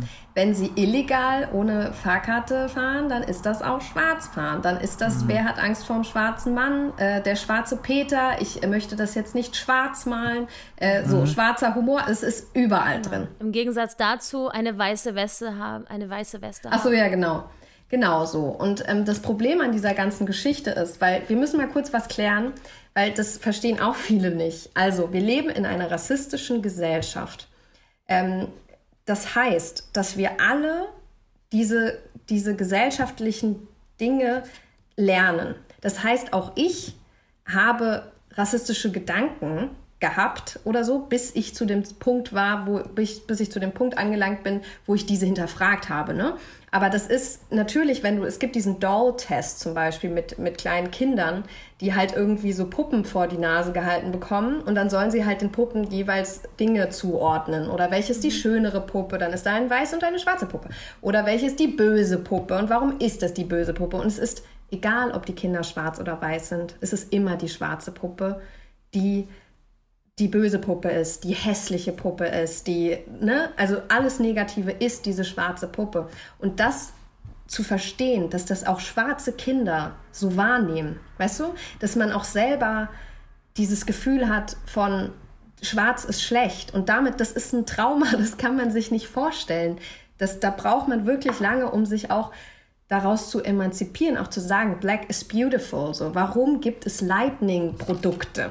Zum Beispiel. Ne? Also mhm. weil man natürlich dieser europäischen, westlichen, weiß ich nicht was, Norm... Achso, so zum vom Ausbleichen für die Haut und Ja, sowas, ne? genau, weißt du? Also das ist ein Riesen-Struggle, weil man natürlich auch diesen Kampf gegen sich selber und gegen die eigene Hautfarbe hat, weil wir natürlich alle so sozialisiert sind. Ja. Und das ist das, was oftmals auch Leute vergessen. Also wenn mich jemand fragt, ja, oder früher gefragt hat, stell mal zwei Personen, nee, stell mal eine Familie vor. Und ich meine, ich komme aus, mein Vater ist schwarz, verstehst du? Meine Schwester ist mixed, so wie ich, und meine Mutter ist weiß. Meinst du, ich habe mir so eine Familie vorgestellt oder eine schwarze Familie vorgestellt? Ich habe mir immer eine weiße Familie vorgestellt, so, weißt mhm. du? Oder stell dir mal einen Kriminellen vor. Dann frag dich bitte, wie du dir diesen Kriminellen vorstellst. Also weißt du, das ist so tief in unserem Unterbewusstsein verankert, aufgrund dessen, wie wir sozialisiert und gebildet und weiß ich nicht was sind. Mhm. Ähm, dass man da viel tiefer greifen muss, um dieses ganze System zu entmanteln und eben ne, irgendwie, weiß ich nicht, dagegen auch anzukämpfen. Also da ja. hilft jetzt auch nicht nur Lesen, sondern man muss sich wirklich das, also natürlich hilft da Lesen, aber es einfach nicht nur ein Buch, also ich kann tausend Bücher empfehlen, die man auf jeden Fall lesen sollte, um so generell so grundlegend das mal zu verstehen, aber es geht auch so Gerne. systematisch, ne? Also mhm. ja, Exit Racism von Tupoka Ogette finde ich total schön ähm, weil es natürlich ein bisschen auch, naja, also es geht halt auch schon, Exit Racism ist im Gegensatz zu Noah So, Deutschland schwarz-weiß, ähm, in so einer Form geschrieben, dass weiße Menschen nicht gleich offended sind. Ob das die richtige Art ist, das muss jede Person für sich selber entscheiden. Das kann ich nicht sagen, wie man äh, das weißen Menschen erklären sollte, weil das ist einfach eine persönliche Entscheidung für jede Person. Mhm. Ähm, weil das Ding ist natürlich, dass weiße Menschen sofort mit Abwehr reagieren, wenn man ihnen erklärt, was, was, was äh, alles, also ne, was rassistische mhm. Äußerungen oder Gedanken oder überhaupt äh, Taten sind, ähm, weil man die halt immer viel größer sieht. so ja. und natürlich halt immer anders verortet. Sorry, Konstantin. Ja, natürlich. Nee, nee, ich wollte wollt gar nicht sagen. Ich wollte nur, das, das, ähm, ich, ich versuche nur dann immer in mir zu eruieren, weil ich, ich kenne dieses Gefühl. Ja, ich kenne dieses Gefühl, dass ich, wenn, ähm, wenn ich bei mir selber Rassismus diagnostiziere oder Angst davor hätte, dass es jemand bei mir ähm, benennt, ja, mhm. äh, löst das auch in mir eine Ablehnungshaltung aus, die ich nicht will, aber die halt leider da ist. Mhm. Ähm, und ich habe für mich, ich habe für mich einfach noch nicht eruiert, warum. Also wovor habe ich denn Angst? So was ist, was, was soll, was soll mir denn jetzt passieren, nur dass mich jemand auf etwas aufmerksam mhm. gemacht hat? Ja?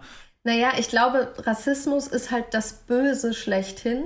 Ja. Und keine Person will sich ja als was Böses begreifen. Und ich glaube, dafür müssen wir halt verstehen, dass das eben ne, was Strukturelles ist, dass das was auch in unserem, in unserem Unterbewusstsein ist, was jetzt auch nicht immer aktiv passiert. Weißt du? Also ja. es ist ja jetzt nicht was, ja. wo du, weil du gesagt hast, du wolltest jetzt diesem, ähm, diesem äh, Choreografen das nicht unterstellen, rassistisch mhm. zu handeln. Also er hat natürlich, indem er das unterstützt, hat, äh, hat er damit Rassismus natürlich eine Bühne gegeben, so, ne? Aber natürlich glaube ich jetzt wahrscheinlich auch nicht, gerade als Choreograf hat er wahrscheinlich wenig zu sagen, ähm, ja. dass er das jetzt aktiv gemacht hat, aber trotzdem ist man halt Teil davon. Aber genauso, ich meine, es ist halt immer das Ding, wenn du irgendwie weiße Menschen darauf hinweist, dass das gerade rassistisch war. Also ich meine, wie oft musste ich mir schon anhören, wenn ich mit einem anderen Freund unterwegs bin oder einer Freundin und die sind auch irgendwie mixed, schwarz, was auch immer, lightskinned. Und dann sagen die Leute, ah, seid ihr Geschwister? Wo ich so denke, hm? Wir sehen uns nicht mal ähnlich. So, wir sind nicht mhm. alle gleich übrigens. Ne? Also das ist genauso wie wenn ich wo eingeladen werde für eine Rolle, die für eine Darkskin-Frau ist und ich dann sage, ey Leute, I'm sorry, aber ich bin nicht Darks. Ich komme nicht aus Nigeria übrigens, ne? aber ich kann euch mehrere Kolleginnen sagen, die mehr in dieses, äh, also die vielleicht aus Nigeria kommen, aber auf jeden Fall Darkskin sind im Gegensatz zu mir. Aber für weiße Menschen sind wir auch alle gleich. Oder noch viel schlimmer, weiße Menschen sehen keine Hautfarbe.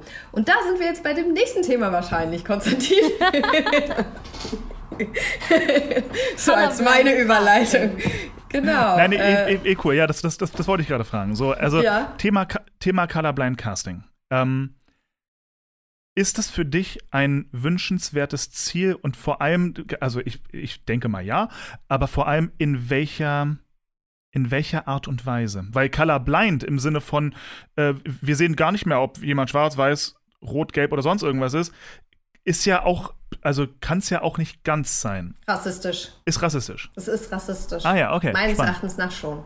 Also wenn okay. das ist genauso rassistisch wie zu sagen, ich sehe keine Hautfarben, weil sie meine Hautfarbe, sie meine Struggles, sie meine mhm. Geschichte, sie mich und alles, was damit dazugekommen so. Und ich finde halt bei diesem Colorblind Casting, das kannst du bei The Voice of Germany von mir aus machen oder The Voice mhm. of irgendwo, weil es sich da ganz explizit eben nur um die Stimme handelt und natürlich die Menschen zu Vorurteilen neigen.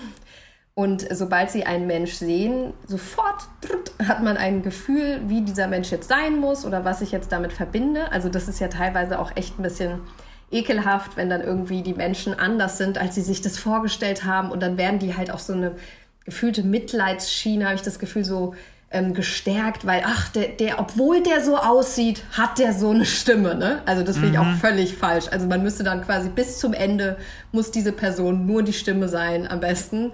Und das ist das Einzige, was dann bewertet wird. Das wäre die einzige Möglichkeit, um sowas zu bewerten. Was ich jetzt an diesem Colorblind Casting ähm, irgendwie strange finde oder wo ich sage, das finde ich ist irgendwie auch, es geht dann auch in so eine rassistische Form, weil du damit halt, ich habe so eine, ich habe was, äh, eine Rezension dazu gelesen, da hat jemand sich am Broadway, ich glaube, ein Arthur Miller Stück ange äh, angeschaut und ähm, da war dann halt eine Person schwarz und die war halt in einer ähm, biracial Beziehung mit einer weißen Frau und war halt irgendwie ein Sohn oder ich weiß nicht, von einer Person halt, wo drei Söhne sind und er war dann der schwarze Sohn so, ne? Und ähm, da war natürlich dann seine Hautfarbe gar kein Thema. Und grundsätzlich würde ich mir ja wünschen, in manchen Stücken, zum Beispiel Romeo und Julia, dass die Hautfarbe dann gar kein Thema ist. Muss sie auch nicht sein.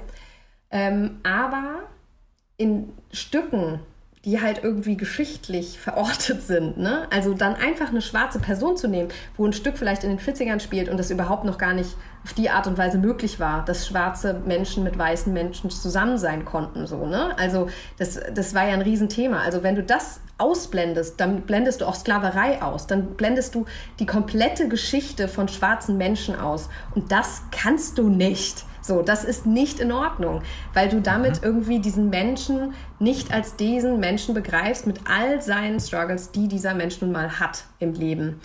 Ähm, aber natürlich würde ich mir wünschen, dass, also wie oft habe ich schon Sally, ich habe schon zweimal Sally äh, Brown gespielt, ne? die, die Schwester von Charlie Brown. Der Charlie Brown zum Beispiel am Broadway war schwarz. Was hatte ich da nicht schon für Diskussionen mit weißen Menschen, die das absolut scheiße fanden? Ähm, wo ich denke, es ist doch scheißegal, wie Charlie Brown aussieht. Und es ist auch scheißegal, ob Sally jetzt weiß ist, wenn Charlie Brown schwarz ist oder andersrum. Weil, wenn wir auf die Bühne schauen ne, und wir sehen da irgendwie zwei Geschwister, und das ist, sind zwei Jungs. Ja, dann haben wir uns doch noch nie gefragt, so, hm, wie können die denn Geschwister sein? Die sehen sich ja gar nicht ähnlich, weißt du? Und wenn das nicht thematisiert ist und nicht irgendwie geschichtlich oder ähm, dass Diskriminierung, Machtstrukturen oder so auf die Art und Weise keine Rolle spielen, dann sollte das auch keine Rolle spielen, weil wir uns darüber bei weißen Menschen nie Gedanken machen. Aber mhm. ähm, deswegen fand ich halt das so gut, dass ich Sally war von einem weißen von einem weißen Charlie Brown, weil, weil dieser Charlie Brown halt eben, ne, das ist halt irrelevant. Ich bin halt, ich, ich bin im Theater, es wird einfach eine Wahrheit vorgegeben und die Wahrheit ist, das ist die Schwester von Charlie Brown. Dann sagen dann weiße Menschen, ja, aber dann muss die ja adoptiert sein, wo ich so denke, so, oh mein Gott, ja. so, ne? Ja. Also nicht bei Charlie Brown. Ja, ja. ich habe eine, hab eine Frage. Ähm, wenn du jetzt aber, also ich finde das einen interessanten Gedanken, dass du das sagst, ähm, dass wenn es historisch äh, auf historischen Personen basiert, bist du dann sehr wohl dafür, dass es so besetzt wird, wie die Person war? Sagen wir jetzt mal Elisabeth. Nee, schau mal. Weil das Ding ist zum Beispiel, das, das muss man vielschichtiger sehen. Also, es wird oft zum Beispiel Blues Brothers gespielt, ne? Dann spielt mhm. da vielleicht noch ein schwarzer Mann mit, wenn man Glück hat. Und ich habe selten von einer Aretha Franklin gehört, die dann schwarz war. Schlimm. So, Aretha ja. Franklin spielt für die schwarze ähm, Community oder in Form jetzt auch was Black Culture in Form von Mus Musik angeht, eine Riesenrolle. So, ne? Ja. Wie diverse andere KünstlerInnen so. Ähm, aber ähm, zu, also sich anzumaßen, dass man diese Rolle mit einer weißen Frau besetzen könnte, finde ich schon mal ganz schön krass. Als weiße Frau diese Rolle auch noch anzunehmen, fände ich noch viel krasser. Mhm. Aber, ähm, ne, also da brauchen wir nicht drüber reden. Das ist eine Person, die ist geschichtlich wahnsinnig oder auch für die Community wichtig. Ich finde, man muss auch sensibel dafür sein. So, wie ist es jetzt mit Elisabeth? Wir müssen ja auch sagen, dass zum Beispiel Theater auch politi also politisch sein kann oder sollte. Wir sagen ja irgendwie Theater Spiegel der Gesellschaft, also sollte sie auch irgendwie Spiegel der Gesellschaft sein. Ja. Und natürlich muss man auch alle, also viele Dinge, die man macht, sind dann inszenatorisch begründet. Natürlich, wenn ich jetzt eine schwarze Elisabeth da habe, habe das Stück nie gesehen. Ich finde das super schwer, mich zu Stücken zu äußern, die ich nicht gesehen habe. Ähm, ich finde das eher spannend. So, ich weiß natürlich, dass jetzt weiße Menschen sofort so, oh, aber dann ist das, wird es gar nicht gleich bewertet. Aber nein, natürlich wird das nicht gleich bewertet, Leute. Weil, also. Ist ja, ich, ich verstehe schon, dass es was anderes ist. Ja, ich verstehe schon. Wir, wir kamen nur letzte, also Konstantin und ich haben letzte Folge schon sehr viel über dieses Thema gesprochen. Mhm. Und da kamen wir eben. Da habe ich mich um Kopf und Kragen geredet. Hilfe! Ich finde eben gar nicht. Wir kamen eben zu der Erkenntnis, dass äh, wenn, man, wenn man ganz offen und ganz fair ist, dann ist es eben nicht ähm, gleichberechtigt schwarz und weiß, sondern es muss eine Bevorzugung stattfinden. Weil wenn, wenn man es, wenn man Colorblind Casting für das nimmt, was es ja angeblich sein soll, dass es eben keine Rolle spielt, dann würde es eben auch bedeuten, dass man die schwarzen Rollen weiß besetzen kann. Mhm. Und das gilt es ja zu verhindern. Das, ja. Es gibt ja, das ist ja genau das Problem. Das ist zu einfach. Es ist, es ist eine Einbahnstraße ein bisschen, was aber, äh, was ja richtig ist. Weißt, weißt du, wie ich meine? Ja, absolut. Und du hast da auch recht. Es kann nicht in beide Richtungen funktionieren, weil das genau. ist ja genau das Problem. Weil dann ist das immer der Weg, der gewählt genau. wird. Genau, und das Ding ist aber auch, weil wir jetzt auch erklären müssen, warum kann das nicht in beide Richtungen gehen, weil das natürlich auch geschichtlich ist. Ne? Also wir haben dann mhm. Blackfacing, was immer noch, ja. obwohl es eine rassistische Theatertradition ist, immer noch in Deutschland verwendet wird. Wie gesagt, Theater Chemnitz. Ähm, in Opernproduktionen, wie oft. Da haben, die haben das gemacht, das hast du vorhin schon erwähnt, ja. Ja, aber grundsätzlich, oh Gott, wie viele Theater haben das schon gemacht in Deutschland so, ne? Also da können wir echt drüber reden. Ähm, ähm, deswegen, also das Problem ist, dass wir ja von einer anderen Grundsituation ausgehen. Wir gehen von einer Gesellschaft aus, die rassistisch ist. So. Und das heißt, dass natürlich schwarz und weiße Menschen dort niemals gerade auf einem Stellenwert sind und deswegen das auch nicht vergleichbar ist oder es auch nicht in die eine Richtung geht wie in die andere Richtung. Genau, weil ich ja dann auch sage, dass es halt auch noch geschichtlich ist, ne? dass halt eben schwarze Menschen, das ist halt das Hauptproblem, dass schwarze Menschen teilweise, also sie dürfen sowieso quasi nicht alles spielen, aber teilweise teilweise nicht mal sich selbst, wie wir jetzt an Hair sehen, wie wir jetzt an Produktionen sehen, wo Blackfacing verwendet wird. Aber ja. weiße Menschen dürfen alles spielen. Alles. Es wird, weißt du, und das ist das Problem. Und da wir bei diesem Punkt sind und das uns, unser Stein ist, auf dem wir das Ganze aufbauen, muss man das natürlich, kann man das nicht in beide Richtungen fahren, weil es einfach ein ganz äh, ungleichmäßiger, ein ungleichmäßiges Verhältnis ist.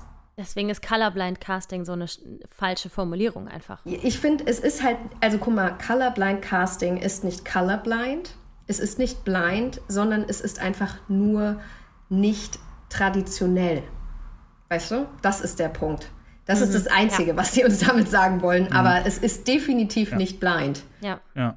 Also da, da, da stellt sich mir allerdings jetzt eine Frage, ja, weil, weil ihr, ich merke jetzt zum Beispiel, wie, wie wieder eine kleine Angst in mir hochkommt, ja, das, und die, die würde ich jetzt gerne mal kurz besprechen, aus dem einfachen Grund, wenn du sagst, ähm, also in, witzigerweise in meiner Realität, ja, die offensichtlich deutlich erweitert gehört, in meiner Realität, ähm, hab, ich habe das zum Beispiel ganz selten erlebt, ähm, gerade wenn mir, also gerade wenn ich mir jetzt die großen Musicals angucke, ja, also gerade Stage Entertainment Shows, VBW Shows und so, habe ich zum Beispiel, also ich könnte jetzt nicht eine, ich könnte nicht eine Show benennen, wo eine ähm, dediziert schwarze Rolle von einem weißen Kollegen oder einer weißen Kollegin gespielt wurde. Ähm, und gleichzeitig, wenn du sagst, Weiße dürfen aber alles spielen, denke ich mir, ja, ich, ich verstehe, wo du herkommst, aber Beispiel König der Löwen dürfte ich mich für sehr viele Rollen nicht Ja, bewerben. okay, Zum Beispiel ja. gerade Ensemble. Lass mal ganz kurz über König der Löwen reden. Habe ich noch nie gesehen, kann ich eigentlich schwierig was zu sagen. Ja. Der Grund, warum ich mir König der Löwen nicht anschauen will, ist, weil ich das irgendwie problematisch finde. So, weil ähm, da gibt es nämlich auch weiße Rollen. Stimmt das? Da gibt es ein paar wenige weiße Rollen, aber zum Beispiel das gesamte, Und welche sind das? Das ist der, der dusselige Sasu, Timon, Mhm. Scar, glaube ich. Ja. gerade nicht sicher, aber soweit ich das auf dem Schirm habe, war, ich habe, das muss, jetzt muss ich ganz vorsichtig sein, ob ich gerade äh, das von Kollegen als Gerücht gehört habe oder ob ich das so irgendwo mal wirklich hab, äh, äh, gelesen habe. Ich habe zum Beispiel gehört, dass das gesamte Gesangsensemble darf nicht, also muss quasi sogar afrikanisch sein. Genau. Ja, ja, das glaube ich nämlich auch. Und ich glaube, das ich- ist, ich, ich kenn, wie gesagt, ich habe das Stück nie gesehen. Ich habe nur so von Hintergrundsachen gehört, wo ich sage, das finde ich krass auch problematisch, weil ich glaube, das sind auch teilweise Menschen, die aus Afrika für diese Show kommen, wenn ich mich nicht. Äh, und das finde ich super problematisch. Ja, das habe ich weil nämlich sie auch gehört, ja. Unterbezahlt und ähm, das ist für mich dann, also Ja. ich mache das jetzt ein bisschen krass, weil ich habe das nicht gesehen. Aber es hat ja schon ein bisschen was von einer Völkerschau, ne? Also, weil, wenn irgendwie, ich höre immer nur von weißen Menschen, die da drin waren und ach Gott, das war so toll. Und wie die Körper von denen aussehen und wie die tanzen können. Und dann haben die, also, da, also wie toll das dann auch auf der Haut und so. Das ist ja auch schon ein Erlebnis. So, das sind die Sachen, die Stimmen, die ich von König der Löwen gehört habe. So, ne? Und das ist natürlich, spielt auf dem afrikanischen Kontinent, deswegen ist es irgendwie ja schon richtig, dass das irgendwie ja, Menschen vom afrikanischen Kontinent spielen, weil es irgendwie auch so eine Musik ist und so. Und das finde ich auch irgendwie richtig. Aber es hat so einen komischen Charakter von, also erstmal, warum sind jetzt, also schwarze Menschen sind halt auch keine Tiere so, ne? Also es ist irgendwie schwierig.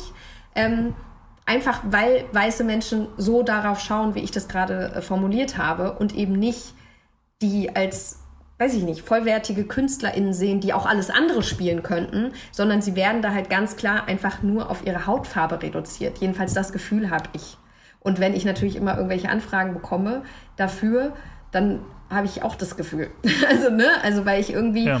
ähm, ich weiß jetzt auch nicht, ob der Anspruch denn sein, also ich finde auch, wenn es ein Stück gibt, zum Beispiel Showboat oder was weiß ich, wo halt schwarze Menschen einfach oder ähm, Ragtime oder so, ne? Also da sollte auch jetzt nicht der Anspruch von einer weißen Person sein, na ja, also das will ich aber auch spielen, das ist aber nicht fair, so, ne? Aber das haben auch Nee. manche, die dann sich da aufregen. Ja, und ich werde das ja nie spielen, wo ich so denke, ach, du hast genug Rollen, die du spielen kannst. Also es ist schon wichtig, dass es auch Rollen gibt, die wirklich nur für schwarze Menschen oder Menschen of Color sind, so. Ja, ja, auf, auf jeden Fall. Auf jeden Fall, aber ich glaube, ich glaub, das, ist, das ist ja die Debatte. Gibt es Rollen, die jetzt gleichermaßen zum Beispiel ausschließlich von einer weißen Person gespielt werden dürfen, beziehungsweise sollte es das aktuell geben? Weil jetzt als Beispiel, im, also im Ensemble von König der Löwen würde ich, glaube ich, allein aus künstlerischen Gründen nicht zwingend spielen wollen. Ähm, aber jetzt mal, es, da gibt es halt als Beispiel eine Rolle wie, ich, ich glaube, Mufasa wird, darf nur schwarz besetzt werden wo ich mir denke, oh, finde ich jetzt persönlich auch schade, weil, oh, hat der ein schönes Lied. So, ja. ähm, so, und das, und das ist halt so ein Ding, wo ich, wo ich ängstlich werde, ob das schon jetzt von mir rassistisches Gedankengut ist. Dass ich mir denke, Mensch, jetzt, weiß ich nicht, warum brauche ich die Rolle denn jetzt nur auch noch? So, ja. Ja, ob das jetzt. Ob man das jetzt als rassistisches Gedankengut, das weiß ich jetzt nicht.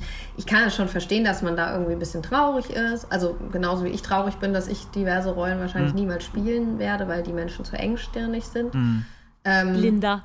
Ja, wobei Glinda wäre auch wunderbar als schwarze Person, glaube ich auch. Und auch Glinda war, war, ich glaube, am Broadway gab es gab's, gab's eine schwarze Glinda. Ja? echt super. Und Sehr gut. Gerüchte- Aber da gibt es natürlich auch andere. Sehr gut, habe ich noch Und nie Gerüchteküche ist, dass die kommende Elfa-Bar in Deutschland ähm, wohl eine schwarze Kollegin aus Holland wird. Aber das sind nur Gerüchte. Ja, und das macht auch völlig, also ist ja auch völlig irrelevant, ne? Also zum Elfa-Bar Beispiel. ist grün. Ich finde, Die das ist grün. ist, also, Nein, nein, Eben, aber ich meine ist, ist halt ja generell macht es halt, also eigentlich finde ich sogar schlauer, Elphaba als äh, eine POC zu besetzen, weil Mhm. eine POC halt die einzige Person ist, die nachvollziehen kann, was Elphaba an diesem Stück fühlt. Mhm. Weil das ist das Problem. Das kann eine Oh, weiße ja. Person gar nicht. So, du kannst sie grün anmalen, aber sie wird niemals, also niemals nachvollziehen können, wie sich das anfühlt. Und ich Ja. glaube, deswegen auch finde ich es oftmals anmaßend, dass Leute denken, dass sie das können. Also genauso wie dann Mhm. im Film Leute Transfrauen oder Transmänner spielen, die halt irgendwie cis sind, so und dann halt auch noch heterosexuell oder was weiß ich, ne? Also so gar nichts damit zu tun haben in irgendeiner Weise, weil ähm, äh, und du denkst dann nur so, hä? Wie krass ist das denn? Wie könnt ihr euch das anmaßen, dass ihr irgendwie das nachvollziehen könnt, wie diese Menschen sich fühlen? Ich könnte das in meinem ganzen Leben nicht. Und äh, das finde ich halt schwierig. Ähm, deswegen finde ich super, wenn er vorbei zum Beispiel auf Color wäre, fände ich äh, genau den richtigen Schritt. Ich glaube zum Beispiel bei Mufasa und äh, all diesen anderen Rollen in, in König der Löwe könnte man das natürlich schon irgendwie damit begründen, das weiß ich nicht, wie gesagt, ich habe es nicht gesehen, auf was, auf was für Strukturen das dann irgendwie auch alles aufgebaut ist, ne? Und gegen welches System Simba da ankämpfen muss. Also da fände ich das schon spannend, wenn man drüber reden würde. Ähm, dass es halt so ist, ne? Aber hm. Was ich halt meine mit schwarze Menschen, äh, weiße Menschen dürfen irgendwie alles spielen. Ich meine, wir können uns zum Beispiel, das ist vor allen Dingen im Schauspiel jetzt, ne? Also die spielen auch Othello so und äh, malen sich schwarz an, schrecklich. Ähm, aber du kannst dir auch zum Beispiel, ey, Aida anschauen. So. Also ich habe schon Aida gespielt, diverse Leute haben schon Aida gespielt. Oftmals ist es so, Aida ist schwarz auf Color, aber der Rest nicht. das nubische Volk ist weiß, ja. Ja, ja, aber ey, das sind ÄgypterInnen, die anderen, so Radamis und hast du nicht gesehen? Wie sehen die denn aus? Die sind auf Color und trotzdem stehen da halt weiße Leute und meinen, sie können aber diese spielen. Weißt du, also das fängt halt da schon an, sich dieses, sich darüber zu erheben, ein, eine Person zu spielen, die strukturell ganz andere Erfahrungen macht als ich, finde ich schon irgendwie super äh, schwierig. Und ich zum Beispiel als Charlotte, weil ich das nicht unterstützen möchte und auch zeigen möchte, dass es einfach da auch intersektionale Ebenen gibt, lehne diese Rollen ab, wenn mir Rollen angeboten werden, die zum Beispiel für Dark-Skinned-Frauen sind. So, ne? Also gerade im Film, weil da geht es halt nochmal um Naturalismus so und weil man halt dann immer gerne, wir sind alle gleich, die sehen alle gleich aus, ähm, zu hören bekommt. So, ne? Aber was auch schwierig ist, weil natürlich will ich arbeiten und natürlich ist es mal eine schwarze Rolle und ich freue mich, eine schwarze Rolle zu spielen. Aber da habe ich dann schon meine Eigenverantwortung, dass ich sage, so, es gehört einer anderen Person, nicht mir. Und ich glaube, das sollte man generell haben, wenn man eine gute Kollegin oder ein guter Kollege sein will. Ja. Und wir haben auch in Deutschland genug People of Color in Kunst und Kultur, die die Rollen alle füllen könnten. Ja, definitiv. Dass ich das schon nicht weiß, obwohl ich da drin stecke, finde ich schon einigermaßen. Gut, wo, wo, wobei man dazu sagen muss, das hat was halt nichts mit der Hautfarbe zu tun hat. Ähm, aber jetzt gerade als Beispiel, nehmen wir König der Löwen, ich habe es nur gesehen, da 2009 damals mit Julia zusammen. Ähm, Nicht mit mir übrigens. Andere Julia. nee, nicht mit, nicht mit, mit, mit, mit Ja, ja, ja. Julia, de, deiner Julia. ähm, da, hatten wir ganz, da hatten wir ein ganz anderes Problem, wo ich mir denke, Mensch, ähm, man hat leider ganz viele der, ich glaube, es waren halt gerade in den Rollen, und ich glaube, es war sogar der Mufasa zufälligerweise, meines Erachtens Amerikaner wahrscheinlich, konnte man leider ganz schlecht verstehen. Ach so, ja. Mhm. So, und das, ich meine, das hat selbstverständlich nichts mit der Hautfarbe zu tun, aber wenn man den Anspruch hat, ein Stück wie König der Löwen, so wie es von Disney gewollt ist, die Rollen, die schwarz zu besetzen sind, auch schwarz zu besetzen, haben wir natürlich ein Riesenproblem, wenn es so wenig generell mal Kollegen of Color gibt äh, und schon mal noch mal weniger, wie, wie sagt man das, äh, deutsche Muttersprachler. Das ist Mhm. natürlich ein ein riesen Besetzungsproblem. Das heißt aber effektiv, was kann man da machen? Ja, aber also erstmal gibt es natürlich Sprachtraining so. Aber hm. das ist halt ein Problem von Stage Entertainment, was ja auch, hm. also wenn ich, ich habe auch, ich schaue halt selten Musicals, muss ich dazu sagen. Hm. ähm, weil mir Musical oftmals viel zu unpolitisch ist und auch gar nicht alles nutzt, was es hm. nutzen könnte.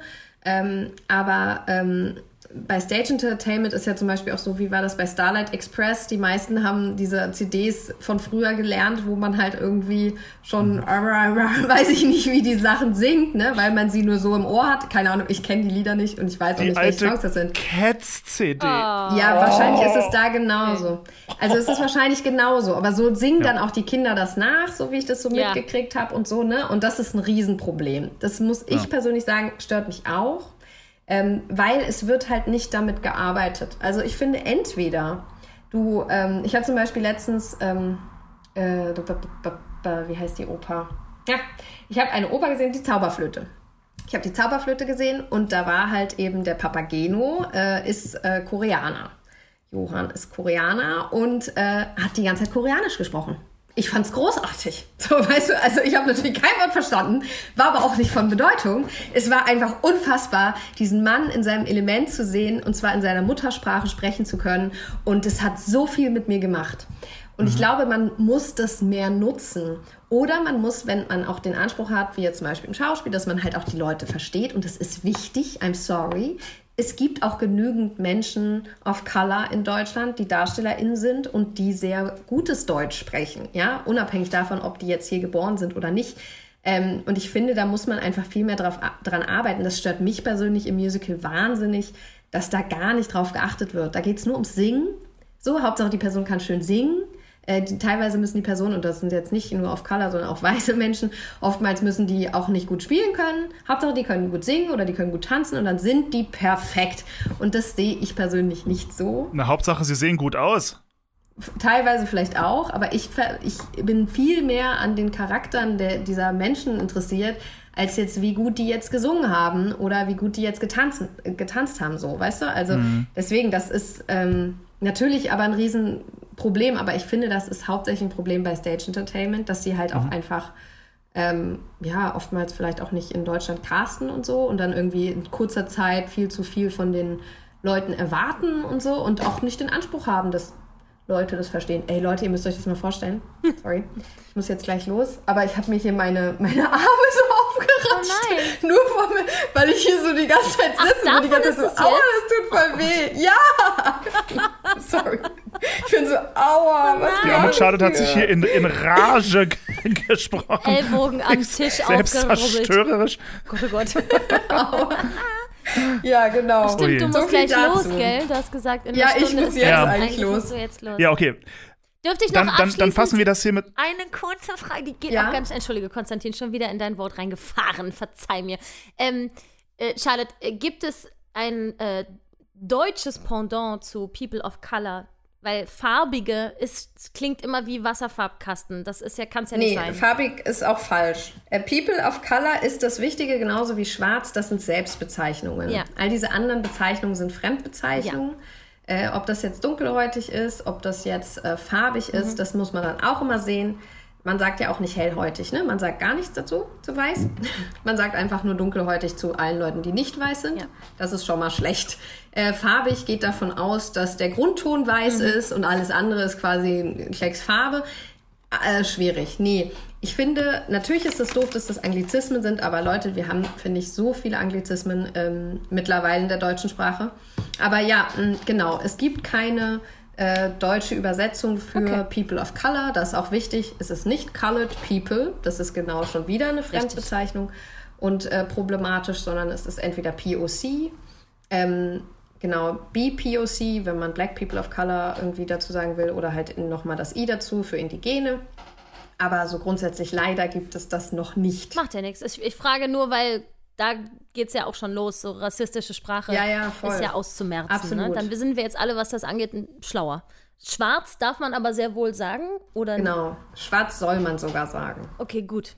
Weil auch das, auch das äh, denken, sagen Leute oft genug, fühlt sich nicht richtig an, ist das äh, korrekt, wenn man das sagen darf und so. Ja. Nee, das, das soll man auch sagen. Dazu Add-on, ganz Ja. schnell, letztes, schnellstes. Ja. Äh, das, heißt, das heißt, dieses blöde, äh, überpigmentierte ist auch völliger Quatsch. Völlig Quatsch. Völliger Gut, Scheiß. dann kann ich bei meinem Kumpel jetzt klug scheißen. Da kann ich bei meinem Dann Kumpel jetzt das bitte. Und sonst sag, gib ihm meine Telefonnummer. Aber li ihr Lieben, wir können auch gerne noch mal in Ruhe, wenn ihr noch andere Fragen habt, können wir noch mal in Ruhe darüber reden, wenn ihr das möchtet. Aber Du bist, äh, du bist ein riesen, gerne. riesen Schatz. Es es kommen bestimmt Fragen auf, auf uns zu. Wir bleiben mal in Kontakt, würde ich mal vorschlagen. genau, dann meldet euch einfach und es tut mir so Ja. leid, aber ich muss jetzt Geh, ganz schnell ab. los. Du bist die Vielen Dank. Allertollste. Vielen, vielen Ja. Dank, dass du da warst. Für deine Tausend Dank. Zeit. Mach es gut. Bis bald. Dankeschön. Ja, macht es Tschüss. gut. Tschüss. Tschüss. Mach's Ciao. Meine sehr verehrten Damen und Herren, herzlich willkommen zu Martins 20 Musical-Minuten. Martin, schieß los. Was, was, was los? Was gibt's Neues? Ja, was gibt's Neues? Was gibt's Neues? Ich glaube, mittlerweile hat jeder Hamilton gesehen. Was für ein Wer es noch nicht gesehen hat, der muss es sich unbedingt ansehen. Disney Nie Plus. gehört. Nie gehört. Formel 1-Fahrer fährt immer im Kreis.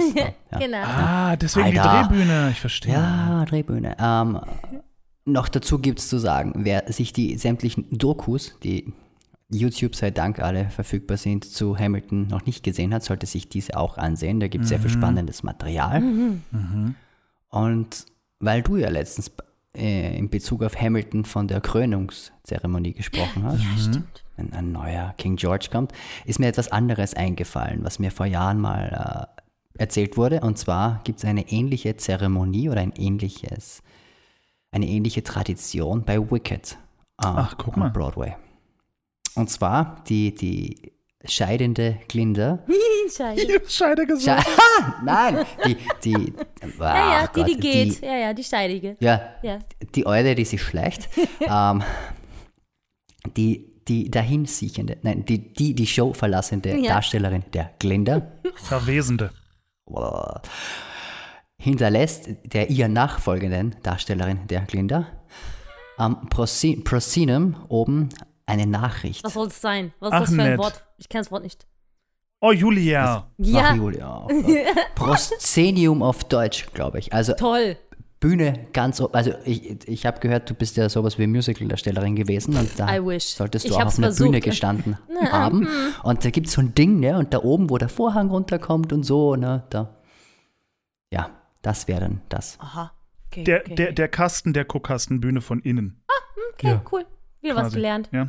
Also oben, wenn, wenn, wenn man quasi nicht in den Zuschauerraum guckt, sondern genau die Wand davor, die quasi Bühne, so- also das ist Prozenium. Ah, ja. Genau, Mhm, so.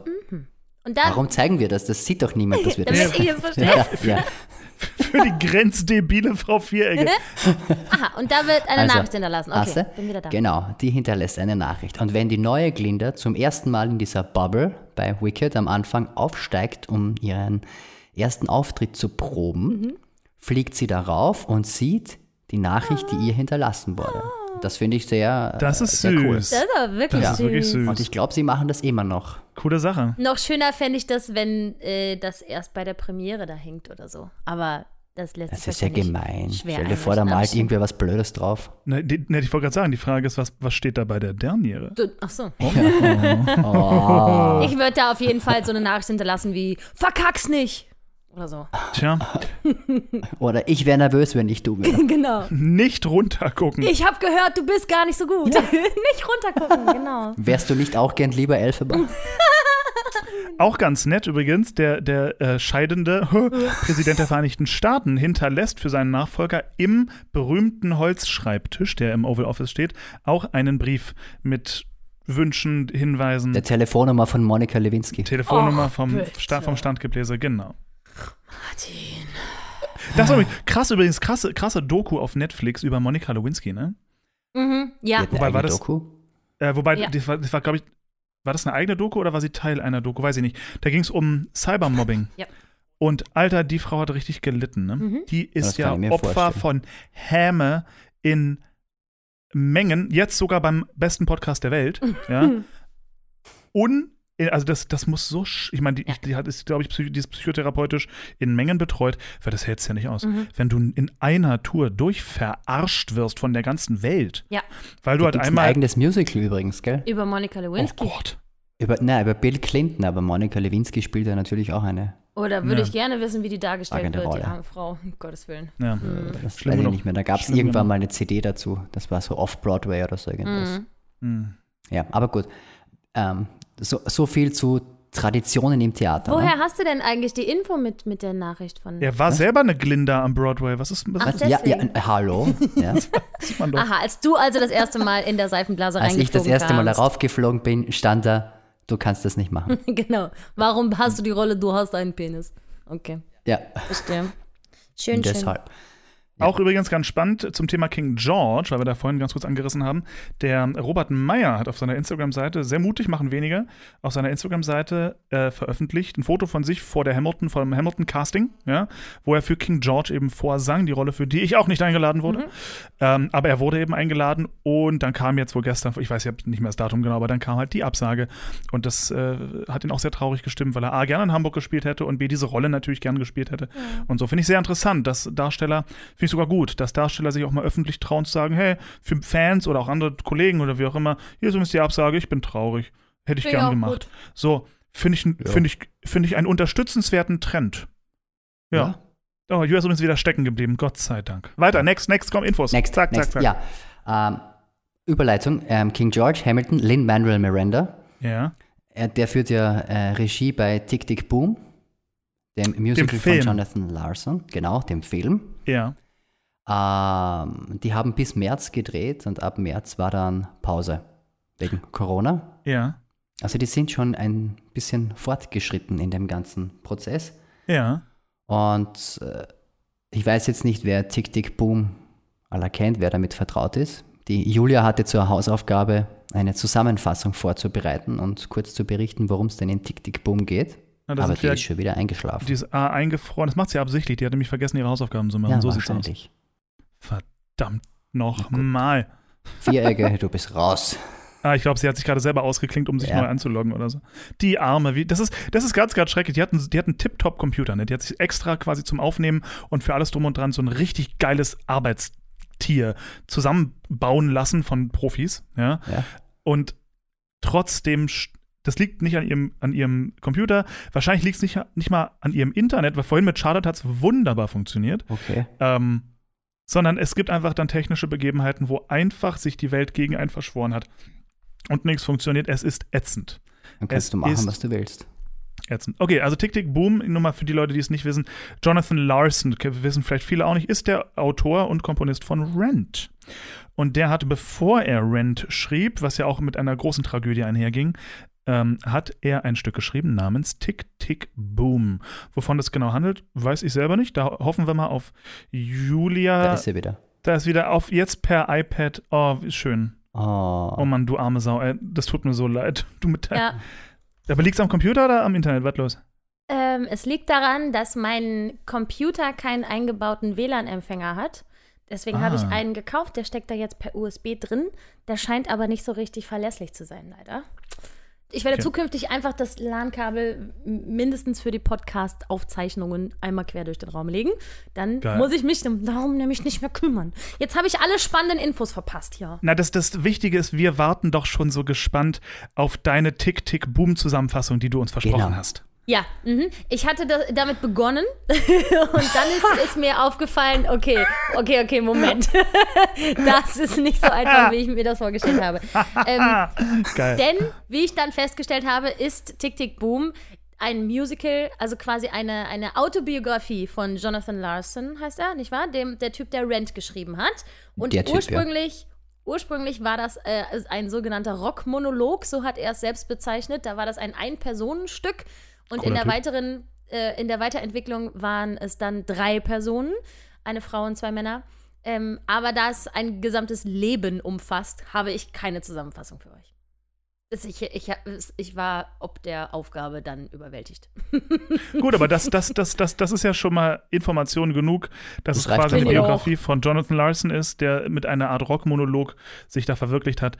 Äh, ziemlich geil. Also ich kenne kenn tatsächlich nur einen Song aus dem Was? Stück und find's, ja, find's, aber der Song ist ist- geil. Also Jonathan Larson war ja immer schon ein großer Verehrer von äh, Stephen Sondheim. Und Mhm. in diesem Stück hat er jede Menge Zitate eingebaut. Also er hat zum Beispiel ein Song heißt Sunday, äh, Konstantins Nippel stehen, glaube ich. Werden ganz hart. Ganz, Hart, ganz hart. Extrem hart. Ähm, Ein Song heißt Sunday und der erinnert wirklich direkt an das Finale vom ersten Akt von Sunday in the Park with George.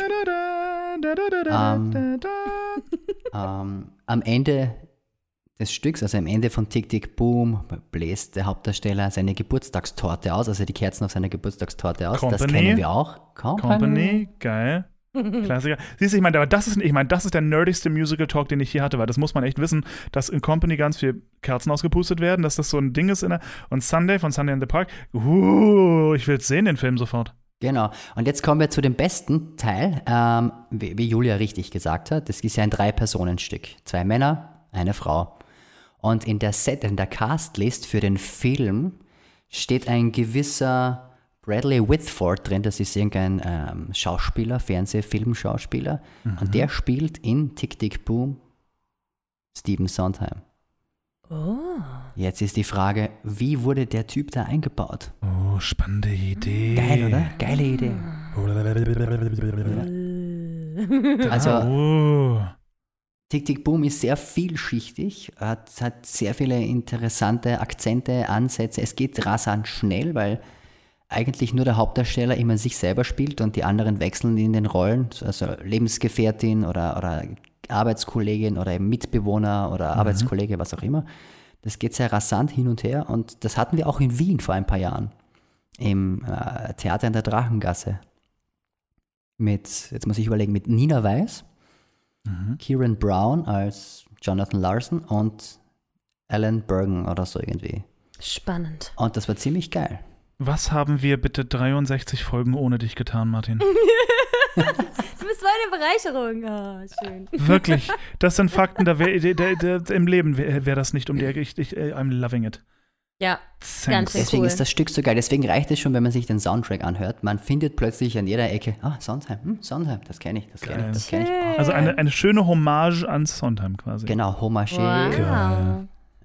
Oh, Und es haben auch lauter wahnsinnig geile Darsteller Tick Tick Boom schon gespielt. Zum Beispiel Neil Patrick Harris hat es in London gespielt. Für alle, gehört. die nicht wissen, wer Neil Patrick Harris, Patrick Harris ist, das ist Barney, Barney Stinson aus How I Met Your Mother. Für alle, die etwas älter sind, das ist Doogie Hauser. Ach, das kennt doch keiner mehr. Das gibt, na, wer weiß. Und für alle, die ein bisschen musical-nerdig unterwegs sind, er war auch Hedwig and the Angry Inch on the Broadway. Das ist, wäre richtig, yes, so yes. ist es. Und, und in einer, es gibt eine Sweeney Todd-Aufzeichnung, wo er auch mit dabei ist. Richtig. Das, ja, da spielt er Ja. den Tobi, ne? Genau, genau. Ja, und ich, das habe ich Das überhaupt ja nicht, ich habe diese Aufzeichnung hatte ich gesehen und habe das, aber glaubst du, das habe ich gecheckt, dass das Neil Patrick Hm. Harris ist? Ich liebe ihn. Ich war ja, jetzt werdet ihr mich sicher hassen, am Broadway bei äh, der konzertanten Aufführung von Sweeney Todd mit Brian Turfel und Emma Thompson und Audra McDonald. Das war eine Ja. schöne Folge mit dir, Martin. Ja, Ich wünsche noch einen schönen Tag. Schön, auch leider die letzte mit Martin. kann man nichts machen, naja. Blub, Oh, du. Pisser, wirklich, du hast die auch mit Bryn Turfel diese Yes. geile Inszenierung, die konzertant, so richtig klassisch konzertant anfängt So und wo es dann völlig eskaliert in ein irrsinniges. Das, das Geile, das erste Geile war, es war ja bis zum Vorstellungsbeginn stand bei der Bettlerin immer nur ein ähm, NN drinnen im Programmheft. Mhm. Und dann kam die Durchsage, ähm, die Rolle der Bettlerin wird gespielt von Audra McDonald. Audra McDonald, genau. Stille und dann. Ja, und. Nach der Vorstellung, du konntest dir dort um, um läppische, glaube ich, 10.000 Dollar einen Tisch kaufen nachher. Hatte ich jetzt nicht gerade nicht dabei, habe ich nicht gemacht, ne? Einen Tisch. Einen Tisch Kaufen. zum Din Dinieren nachher. Ach so. als, als Gala, Ach so, also Gala-Dinner. quasi reservieren Nachher. und Galadiner aus. Okay, genau. ja, ja. Aber mein Gott, ich hatte keine 10.000 Dollar eingesteckt, also gab es das nicht. Warum nicht? Habe ich verloren. Bin die Jacken holen gegangen. Und als ich mich umdrehe, sehe ich meine damalige Begleitung mit Neil Patrick Harris sprechen. Anstatt dass die sagt, warte kurz, da ist, da ist der Martin, der, der ist der größte Fan ever. Und so, nö, gar nichts. Plaudert mit ihm und lässt ihn gehen. Und ich komme zurück, sag mal, sag mal, geht's noch? Und dann kommt sie zu dir und sagt, oh, ich habe mit diesem netten Typen geredet, der da gerade stand. Wir haben uns kurz unterhalten. Okay. Äh, Fun Fact zwischendurch. Es gibt eine ganz tolle, das wollte ich vorhin noch schnell einwerfen, es gibt eine fantastische Company ähm, Inszenierung mit Neil Patrick Harris als Bobby. Mhm. Auch mega, mega. Das ist sowieso so geil, was, dass die Sondheim-Stücke in rauen Mengen so Konzert, so halb semi Halbkonzertant, ja. äh, aufführen und das andauernd und das eben immer mit so ultimativer Starbesetzung. Hammergeilen Leuten, ja. Unfassbar, richtig geil inszeniert, dass die da so ein richtiges Happening draus machen. Und da denke ich mir, Leute, das kann man mit unseren Stücken in ziemlich rauen Mengen auch tun. Stellt euch mal eine, ich meine, sie haben es mit Mozart ja gemacht und so und mit dem Phantom der Oper hier auch im Ronacher und so, aber stellt euch mal, ähm, es gab es nicht mal eine halbkonzertante Variante von Tanz der Vampire? Ja, zum zehnjährigen Jubiläum. So, wenn man so, wo ist die DVD? Warum ist das nicht schon längst auf Amazon Prime Das oder so? gibt's leider nicht, glaub. Eine berechtigte Frage. Das macht mich ja irre. Das macht mich ja irre, weil das wäre das ist doch der Knaller. Und wenn man dann eben für solche konzertanten Sachen auf einmal mal so ganz spannende Leute besetzt, so, womit man so gar nicht rechnet. Ja, so Wo man nicht irgendjemand. weiß, dass die das auch drauf haben, ja. Genau.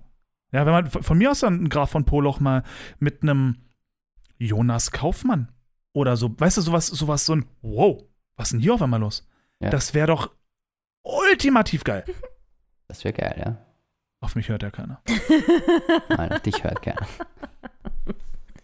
Das ist hart. Ja, Fame und- ist hart. Zurück zu Tick Tick Boom, um den Bogen wieder zu schließen. Mhm. Ähm, Lin-Manuel Miranda hat auch die Rolle des John gespielt, ich glaube 2014, Mhm. gemeinsam mit Leslie Odom Jr. Also, Ach, ein Scheiß. Daher kennen die ja, sich. die beiden. Die beiden haben das zusammen gemacht. Ist Aber ja geil. 2014 oder so war das schon. Aber ja. das ist ja auch schon äh, in Wahrheit, äh, Leslie Odom Jr., für alle, die es nicht wissen, ist der Aaron Burr in der Broadway-Version Burr. von Ah. Hamilton. Der Burr. Alan Burr. Burr. Ja. Aaron Burr. Aaron Burr. Der, der, der, der. Burr. Ähm, und der hat, auch einen, der hat doch einen Tony gewonnen, oder? Für die Rolle. Ich glaube, ja. Ja, hoffen wir es mal. Die haben doch eh für alles einen Tony gewonnen. Ja, aber es- aber Beste es- Toilette, äh, alles. Ja, genau. Ja, best, bester, bester Bühnenfurz. So alles, Ja. alles gewonnen.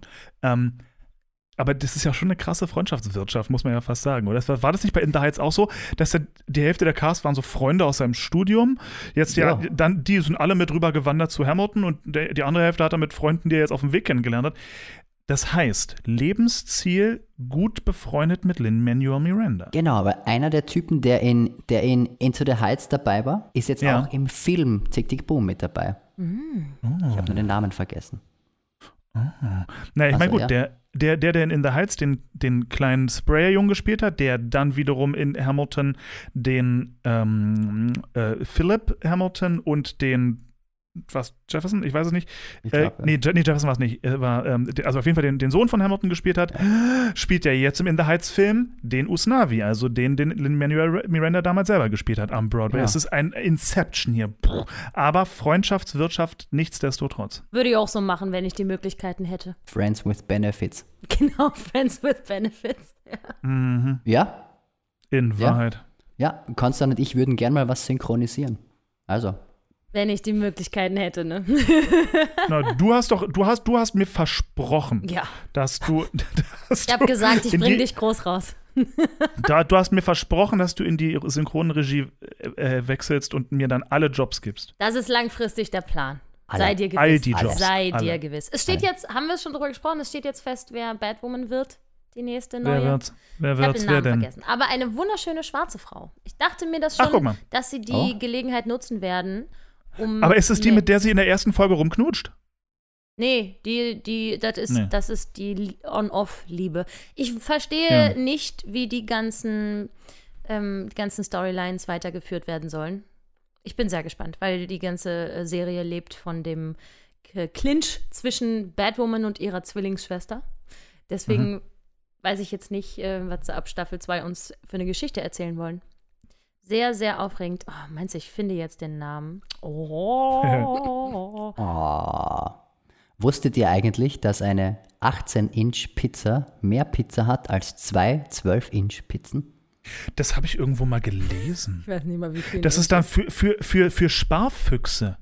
War das nämlich Genau. so interessant, dass das eine 18-Inch kostet weniger als zwei 12-Inch-Pizzen, aber es ist mehr drauf. Also wenn man sich eine Pizza teilen möchte, nimmt man unbedingt eine 18-Inch und nicht zwei 12er. Moment, ich verstehe das nicht. Eine Pizza teilen? Ich weiß nicht, also ich glaube, eine 18-Inch-Pizza alleine fressen ist, äh, Äh, ich ich kenne da wen. Ich kenne da wen. Kennt, kennt ihr eine. da kannst du eine, zwei Triathleten, äh, der muss, äh, zwei Triathlar hintereinander. Was? Triathlar. Triathlönsen. so Triat irgendwas, ja? Eine Triathlotze. Diese Folge wird nun beendet werden. Vanessa Morgan heißt die neue Batwoman, nur falls es jemanden interessiert. Vanessa Morgan, okay. Sehr gut. Gratulation an Vanessa Morgan. Julia, tut mir leid, du hast einen Ja. Kopf weniger. Sagt So mir gar nichts. So ist es nun. Äh, wie ätzend.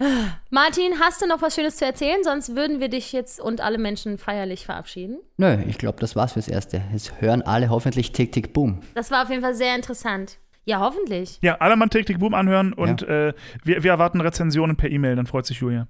Genau. Ja.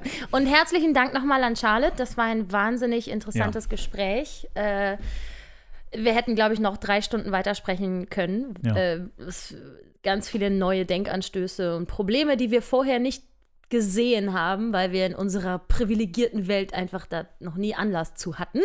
Und ähm, ich hoffe, dass das für die Zuhörer genauso aufregend und äh, informativ und spannend war wie für uns. Und hoffentlich ergibt sich da noch mal ein zweites Gespräch mit Charlotte, weil ich glaube, da war noch, da war noch viel Gesprächsbedarf.